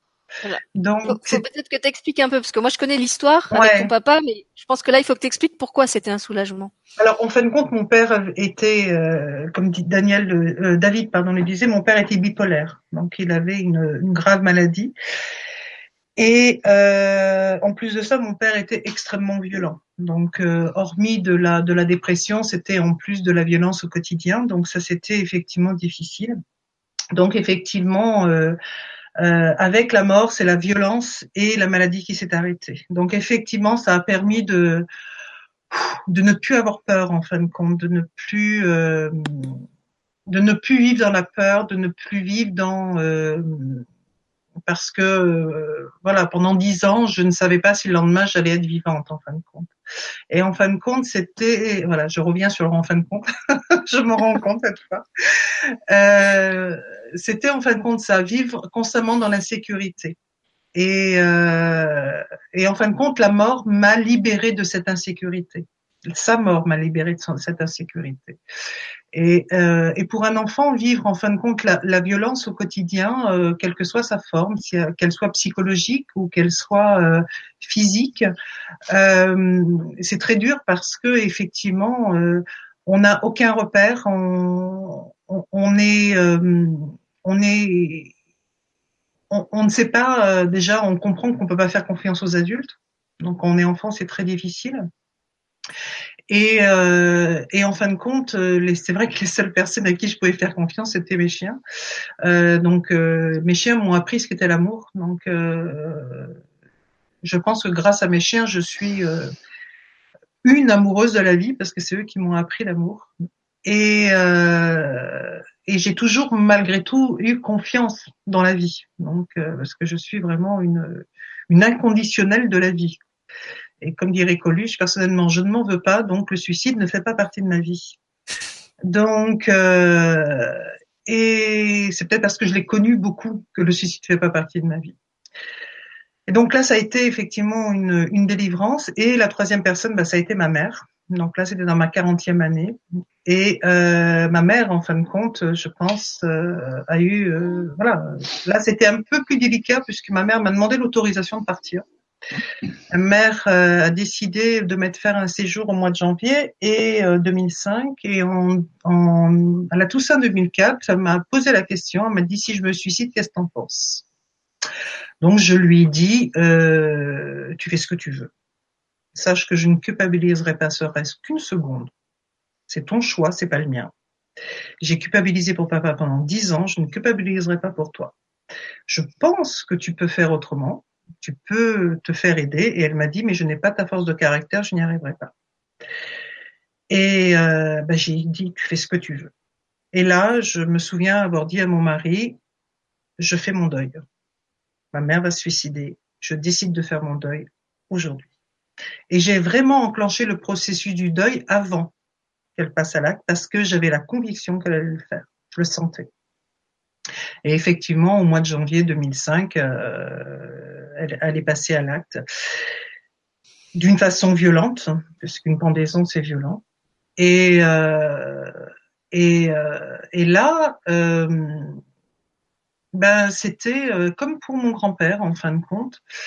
Non pas qu'il fallait que j'exprime ma, ma tristesse, mais très honnêtement, je ne ressens pas de tristesse. Et là, je me suis dit, merde, qu'est-ce qu'on fait quand on est triste? Parce qu'en fin de compte, j'avais besoin de rassurer les autres là, par contre.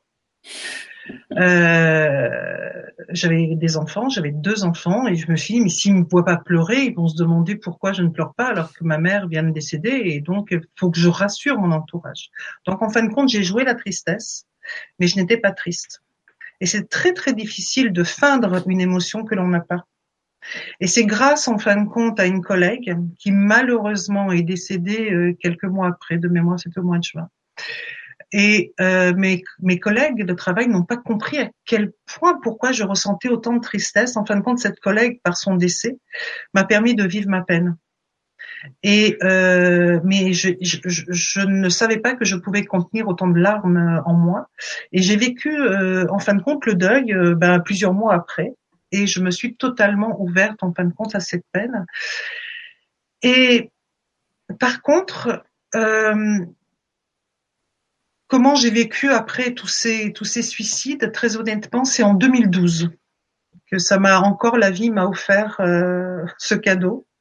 J'ai perdu ma, ma sœur de cœur euh, d'une longue maladie. Elle était atteinte de son sixième cancer, qui malheureusement ne pouvait plus être soignée. Elle avait subi trop de chimio. Et euh, je suis allée voir une amie et je lui ai dit parce que bon, j'ai éloigné la religion depuis très longtemps de ma vie.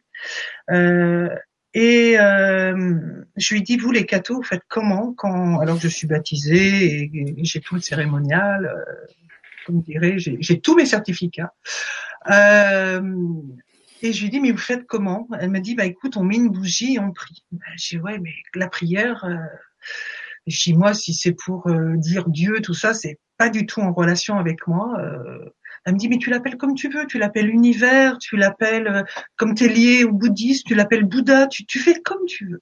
Donc effectivement, j'ai pris la prière qu'elle m'a donnée et je l'ai mis avec mes mots. Et univers, ça me parlait bien. Euh, Bouddha, ça me parlait bien parce qu'il y avait la philosophie, il y avait la responsabilité, il y avait euh, la compréhension que l'on décide de s'incarner dans une vie, même qu'on décide de s'incarner dans une famille. Là, quand j'ai compris ça, je suis dit, waouh, j'avais quand même des trucs à travailler, moi.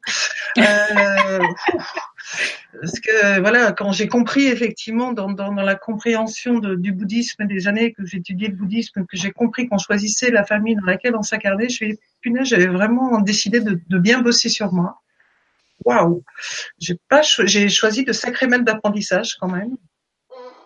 Euh, et euh, et donc avec cette euh, avec cette amie, je voulais tellement, tellement, tellement, tellement qu'elle soit bien parce qu'elle avait tellement souffert par ses, ses cancers que euh, je lui envoyais plein de lumière, plein d'amour, et, et, je sentais qu'elle était bien. C'était, quelque chose. Et, et, tous les jours et tous les matins, j'avais ce, ce mantra de, de prière envers elle. Et à un moment, je me suis dit, mais est-ce que je pourrais pas le faire pour le reste de ma famille? Pour tous ces arrêts quand même, qui ont décidé de mettre ça à leur jour et qui m'ont un peu pourri la vie quand même. Me dis, mais est-ce que je pourrais pas avoir de l'amour enfin pour eux? Parce que quand même, et là, euh, bah, j'ai eu euh, de l'amour pour cette pour ces personnes, même pour les gens qui ne se sont pas suicidés, et je leur ai envoyé plein de lumière. Et au fur et à mesure que j'avais plein d'amour pour eux, plein de lumière, bah, moi je me sentais de plus en plus en paix. Et j'étais bien. Et et j'avais la sensation, alors que je vivais vraiment un moment dramatique, parce que j'ai eu beaucoup plus de peine en perdant euh, mon ami que j'en en ai eu en perdant ma grand-mère, euh, mon père ou ma mère. Et euh, là, j'avais vraiment, en perdant cet ami, j'avais vraiment la sensation de perdre quelqu'un de ma famille. Et là, j'avais vraiment, je savais ce que c'était réellement d'avoir de la peine.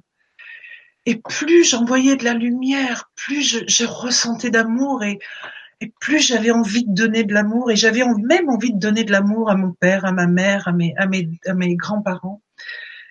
Et, euh, et je leur souhaitais le, meilleur, et je, et je me suis entendue me dire, écoutez, quoi que vous décidiez dans votre chemin de vie, quel que soit l'endroit où vous en êtes dans vos étapes de vie, ça c'est le bouddhisme qui m'a appris ça, Je vous souhaite le meilleur dans ce que vous décidez et dans les étapes de vie que vous décidez, quel que soit le lieu où vous réincarnez, que vous soyez réincarné ou que vous ne soyez pas réincarné. Et le fait, en fin de compte, de, de penser comme ça, eh bien, en fin de compte, j'avais l'impression et vraiment la sensation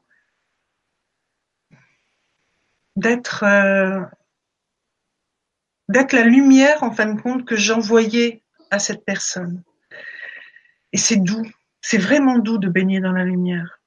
Et, euh, ce qui est marrant, c'est que ben six mois après, j'ai appris le métier de relation d'aide et d'accompagnement. Donc, mon, travail a commencé en fin de compte euh, après après cette étape-là, euh, et c'est pour ça que j'ai fait la spécialisation justement du deuil.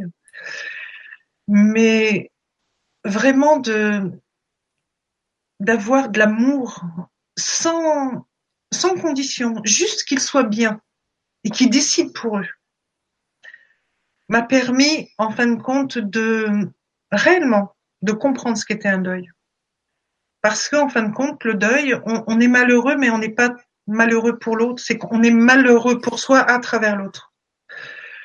Et, et en fin de compte, en, donnant de l'amour à l'autre, ben je me remplissais d'amour.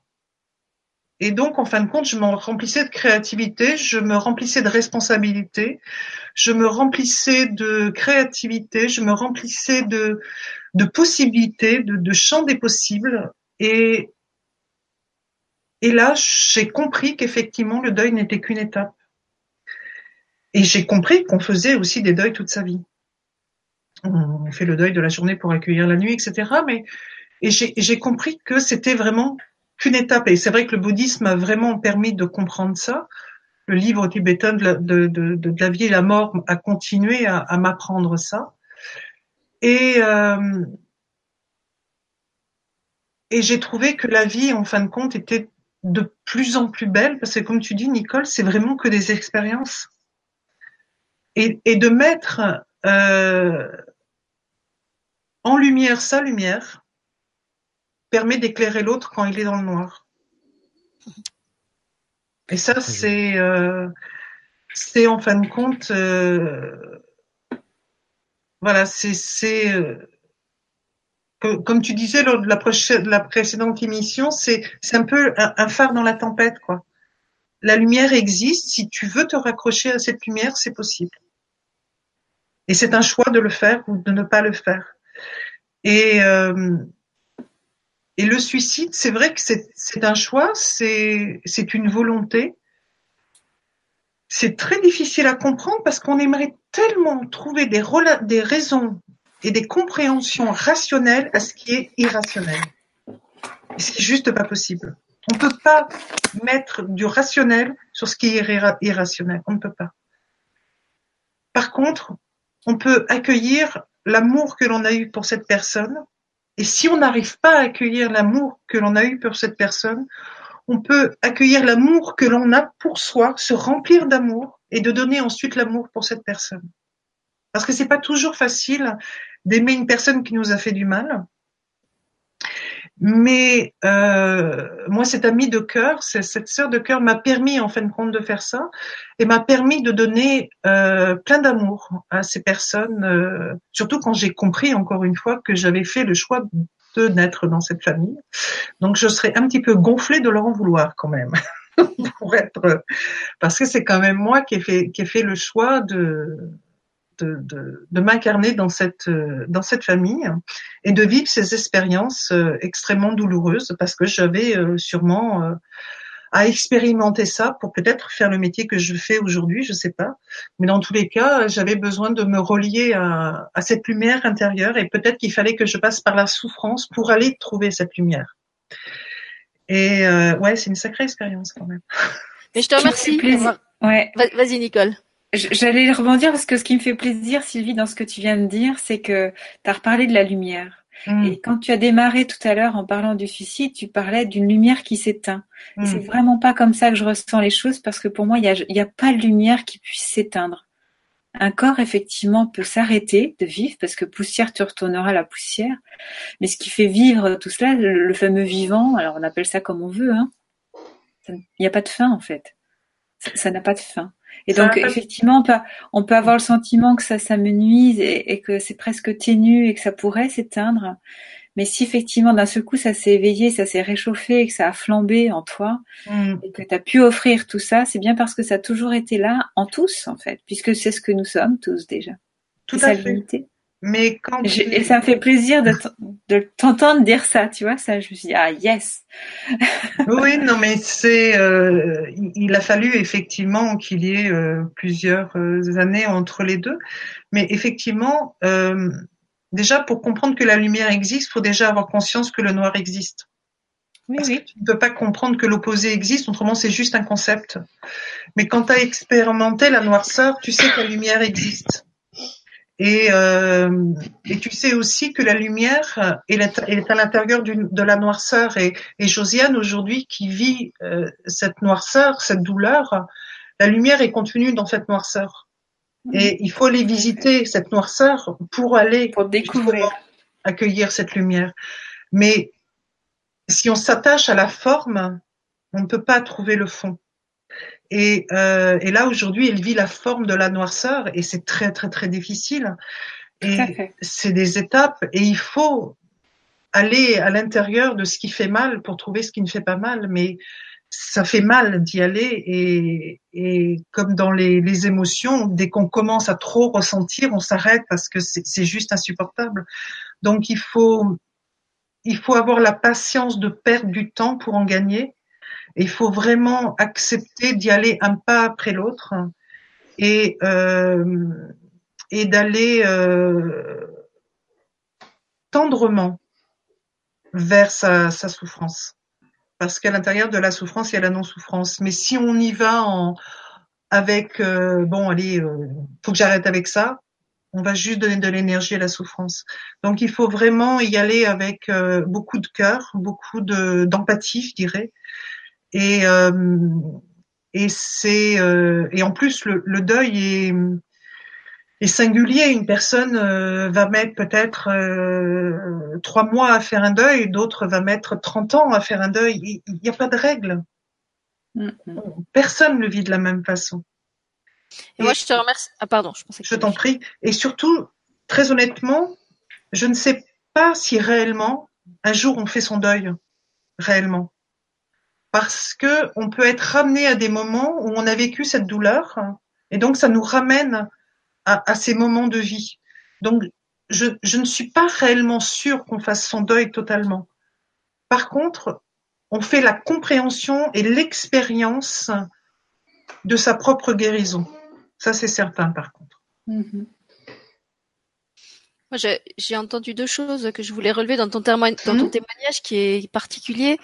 Et euh, je te remercie de, déjà de l'avoir partagé avec nous ce soir, euh, parce que consciemment ou inconsciemment, tu as, pour moi levé un autre tabou qui est qu'on a le droit, dans le cas de certains deuils, y compris dans le cas du suicide, de ne pas être triste. Quand on a eu une relation avec la personne qui était extrêmement difficile, on peut, euh, comme tu l'as dit, éprouver ça vraiment comme un soulagement, euh, le fait que cette personne disparaisse de notre euh, sphère euh, familiale ou relationnelle proche.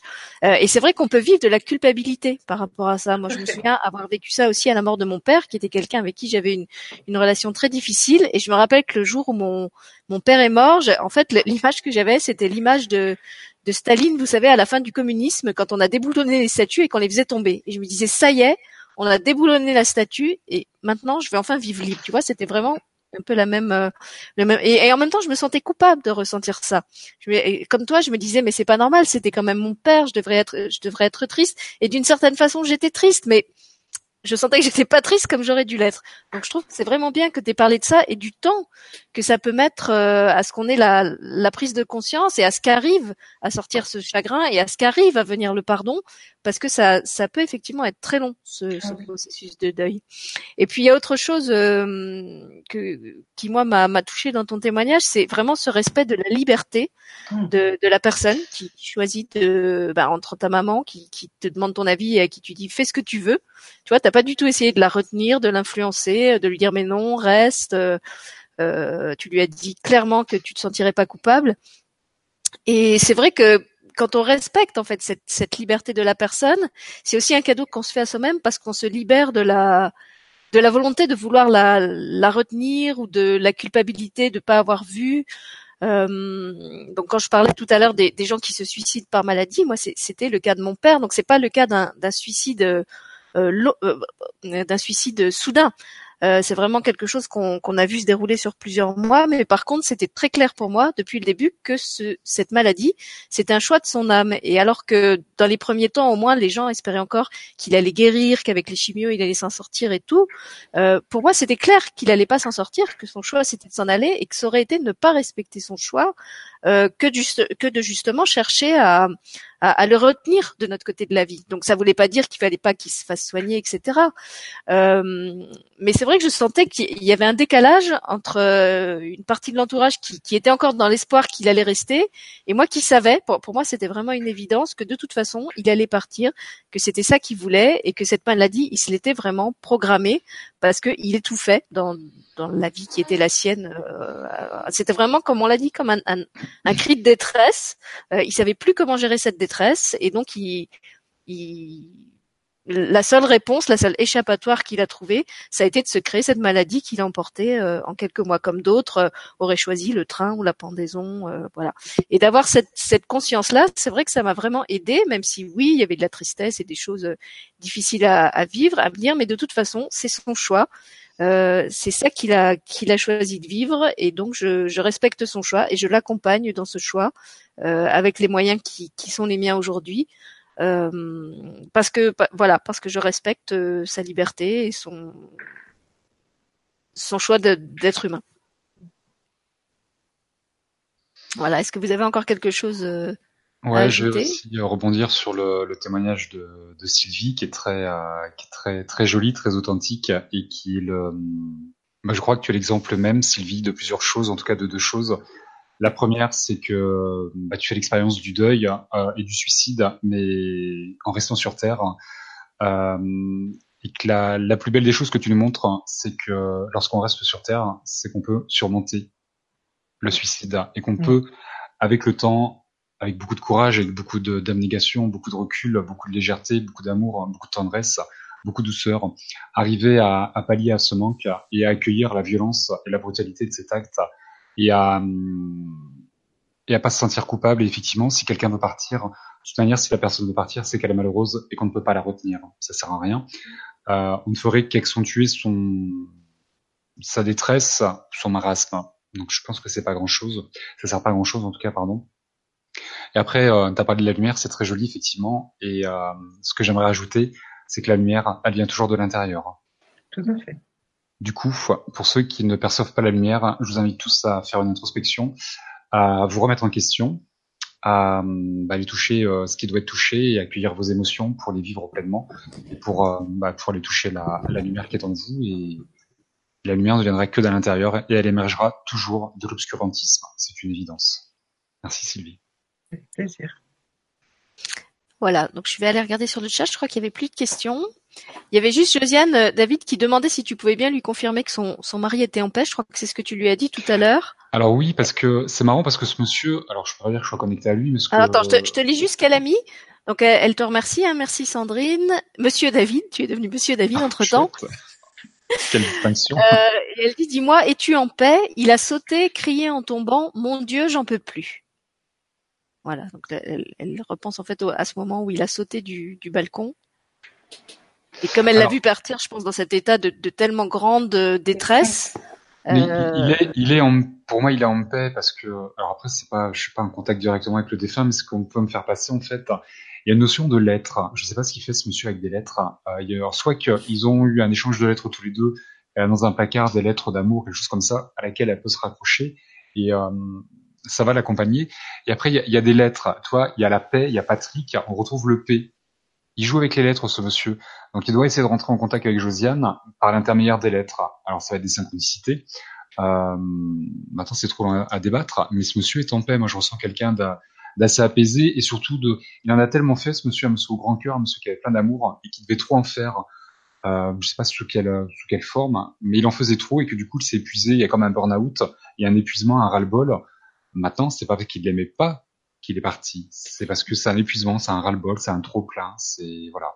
Il y a vraiment cette notion. Après, je dis bien attention, c'est une notion Merci bah, je rappelle à Josiane que de toute façon, dans tes, tes, consultations, si elle veut prendre une consultation individuelle avec toi, euh, les gens peuvent demander à entrer en contact euh, avec un, un, défunt. Après, comme tu l'expliques dans tes, tes, vidéos sur ta chaîne, c'est le défunt qui choisit s'il va se manifester ou s'il n'a pas envie de parler à ce moment-là. Alors c'est pareil, il y, a plusieurs impératifs. Il faut déjà que je leur, faut déjà que je leur plaise. Euh, sur Terre, on a les affinités, hein, ça passe ou passe pas, et les, les âmes de l'autre côté, c'est la même chose.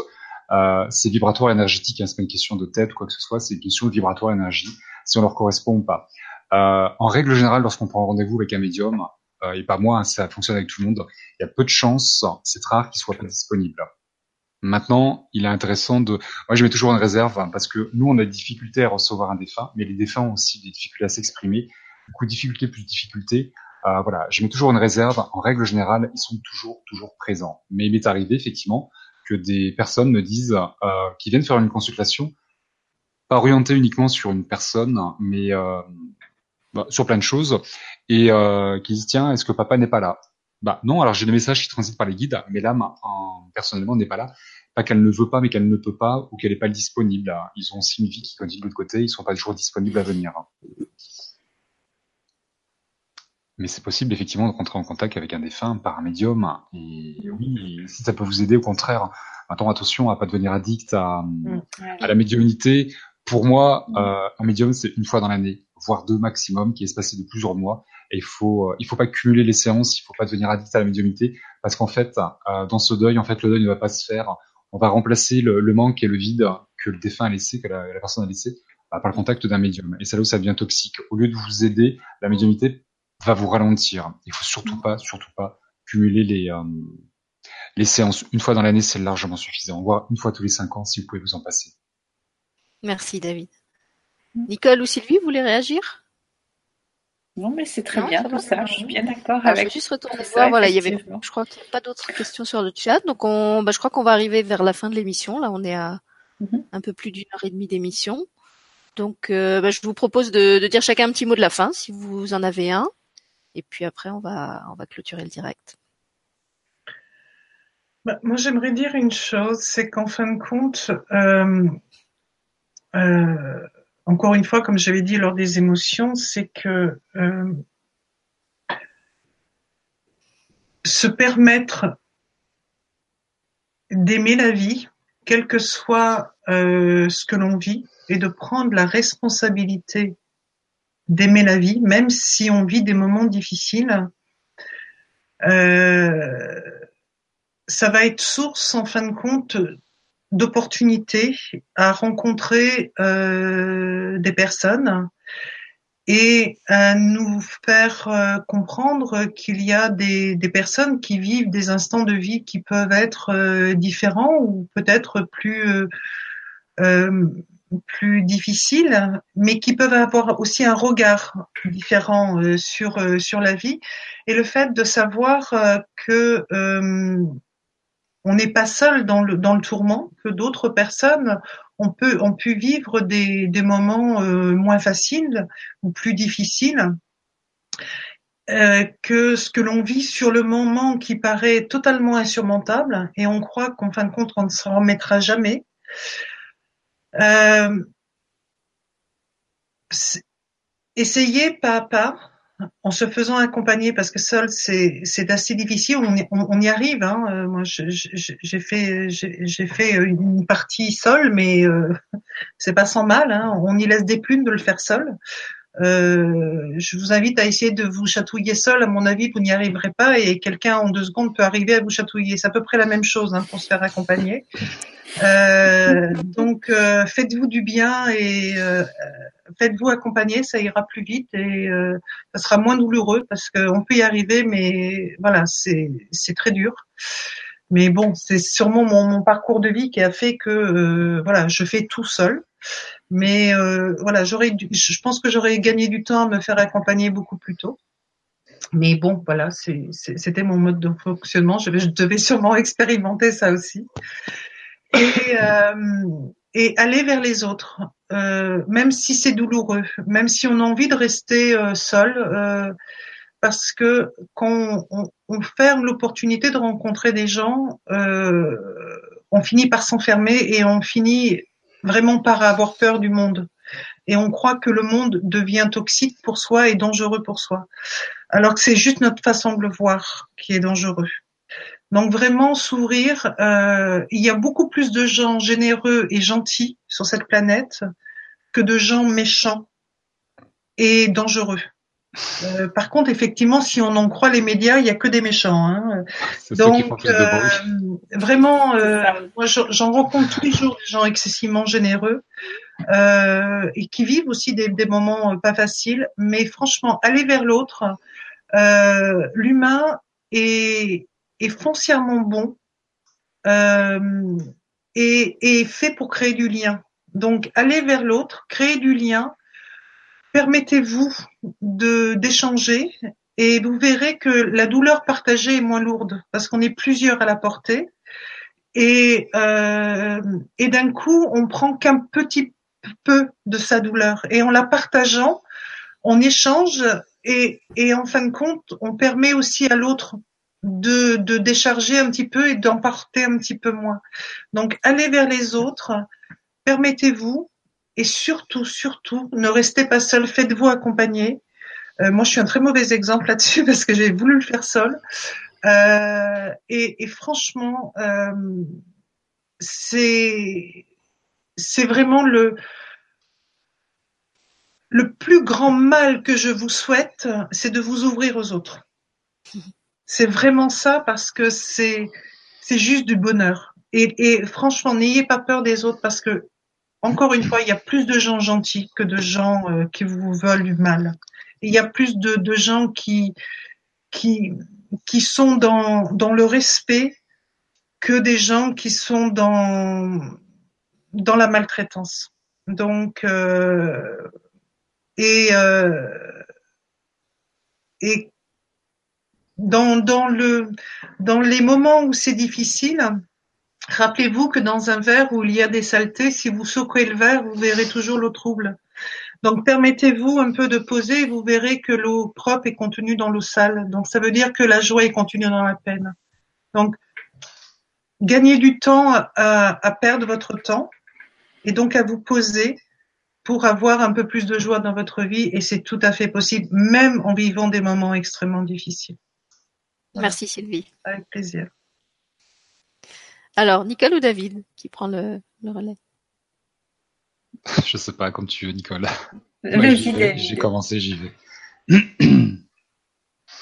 euh, il est important, je pense, de rappeler que il faut respecter le choix de la personne qui a décidé de mettre un, un, un terme à, ses, à son incarnation, euh, car le suicide est un choix de leur part et que la meilleure des choses à faire, c'est vraiment de, de respecter leur choix et qu'il y a un gros travail qui va commencer euh, bah, pour la personne qui va rester derrière. C'est évident.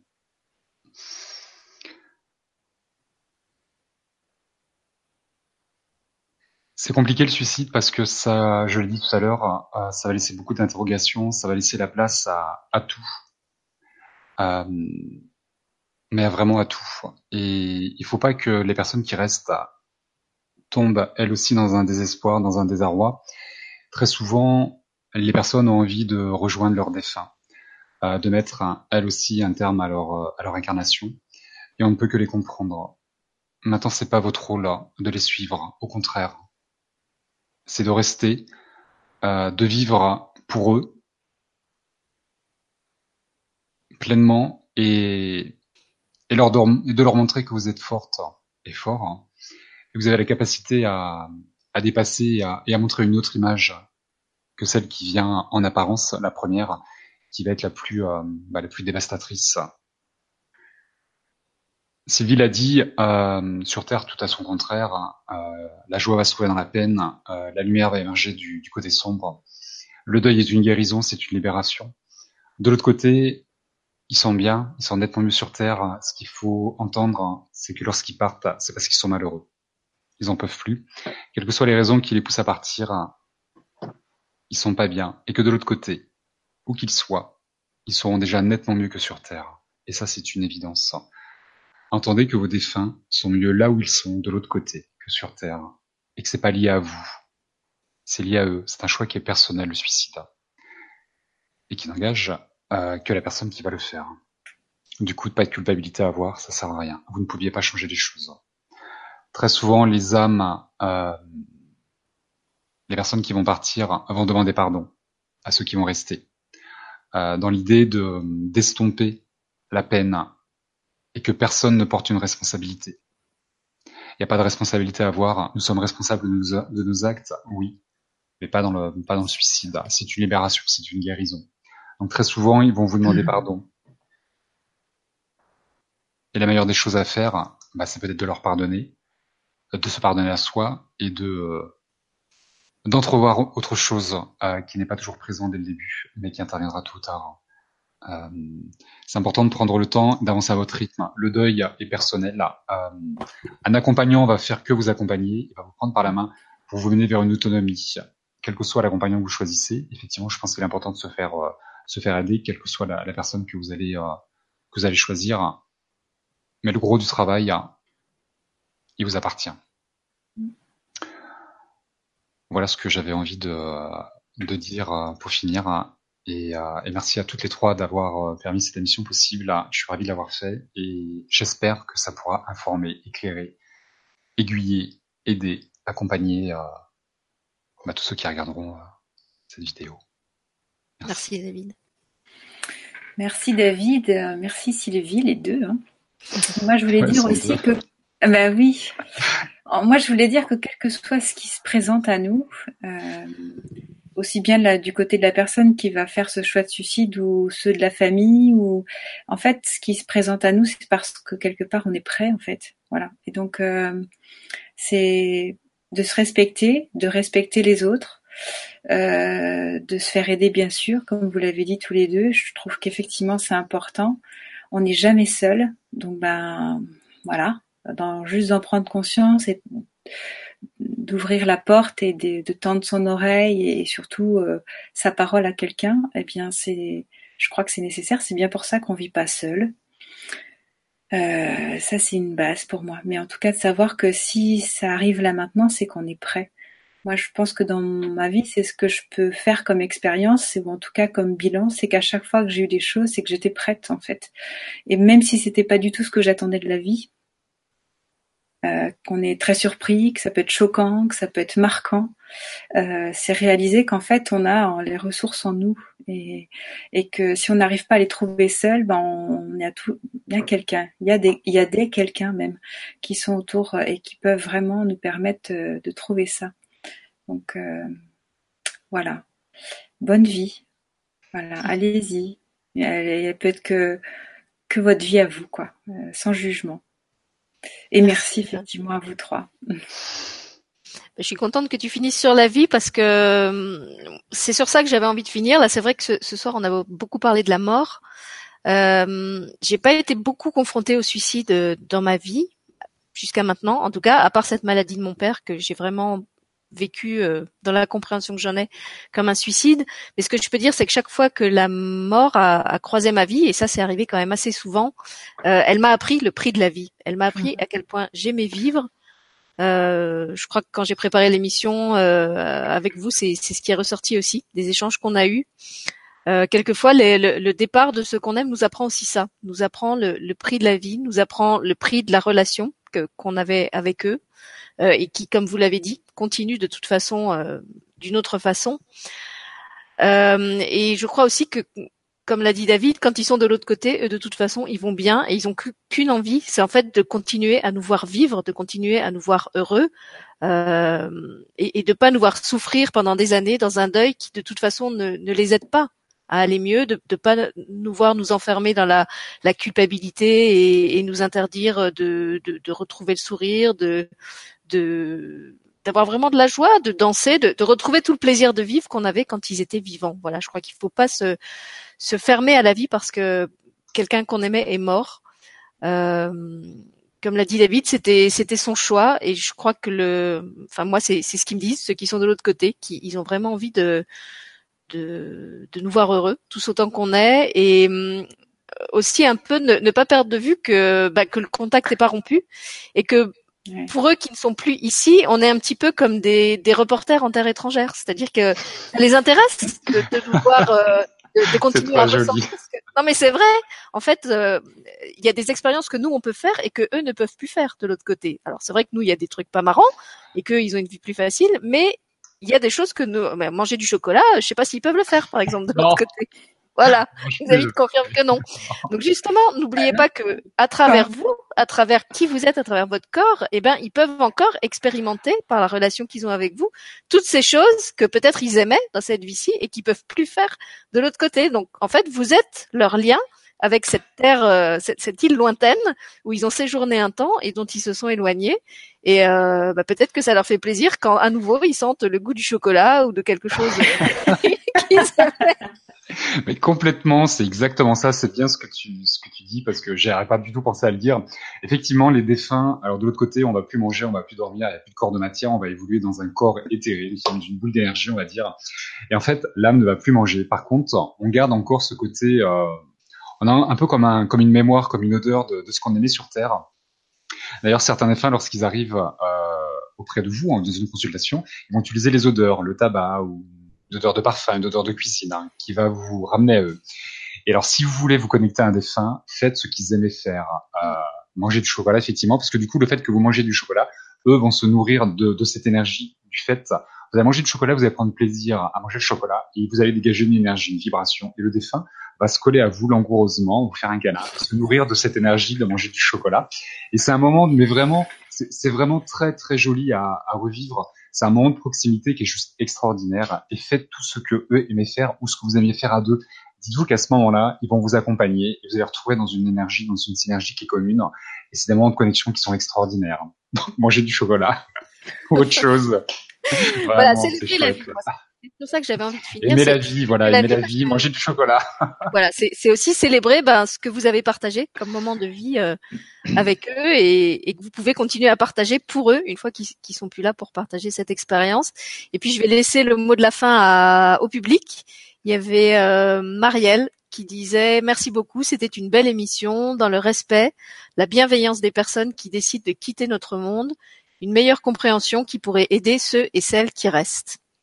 Catherine nous dit merci, douceur et bienveillance vous nous avez offert. Voilà. Et puis euh, Bubble, je crois que c'est Philippe qui nous dit bonsoir et qui dit aussi qu'il nous, il nous remercie. Donc euh, voilà, je voulais rappeler aussi euh, que si justement vous cherchez de l'aide par rapport euh, au suicide, il y a David qui a eu la bonne idée juste avant l'émission de nous envoyer quatre liens de quatre sites, euh, dont celui qu'il a cité. Le site c'est Phare ou Pharos. oui. Phare, pour, qui est spécialisé pour les les parents euh, qui ont perdu un enfant par le suicide. Voilà, donc je les ai mis en lien dans le descriptif de la vidéo, puis une fois que l'enregistrement sera fini, je vais aussi les remettre euh, en commentaire en dessous. Euh, je rappelle aussi que vous pouvez retrouver beaucoup beaucoup de vidéos euh, de David sur sa chaîne YouTube, David Sabat, qui est aussi en lien euh, dans le descriptif de la vidéo, dont certaines qui concernent la mort, le suicide, le contact avec les défunts et tout un tas d'autres thèmes passionnants. Euh, vous pouvez aussi retrouver toutes les émissions qu'on a faites sur la mort avec Nicole sur cette chaîne, elle est lui TV, elles sont toutes là en replay. Euh, à disposition et puis euh, l'émission sur les émotions qu'on a faite avec Sylvie il y a quelques temps où on parle justement et on en a reparlé un petit peu ce soir de l'importance d'accueillir toute cette part vulnérable de nous quand on est euh, comme ça confronté à des à des situations qui font remonter des, des émotions pas toujours euh, faciles à vivre et, et, à accepter. Donc je vous remercie tous les trois euh, pour toute la, comme on dit les gens, la, la bienveillance et l'humanité. Moi c'est vraiment le, le, mot qui me vient que vous avez apporté à cette émission sur ce thème difficile.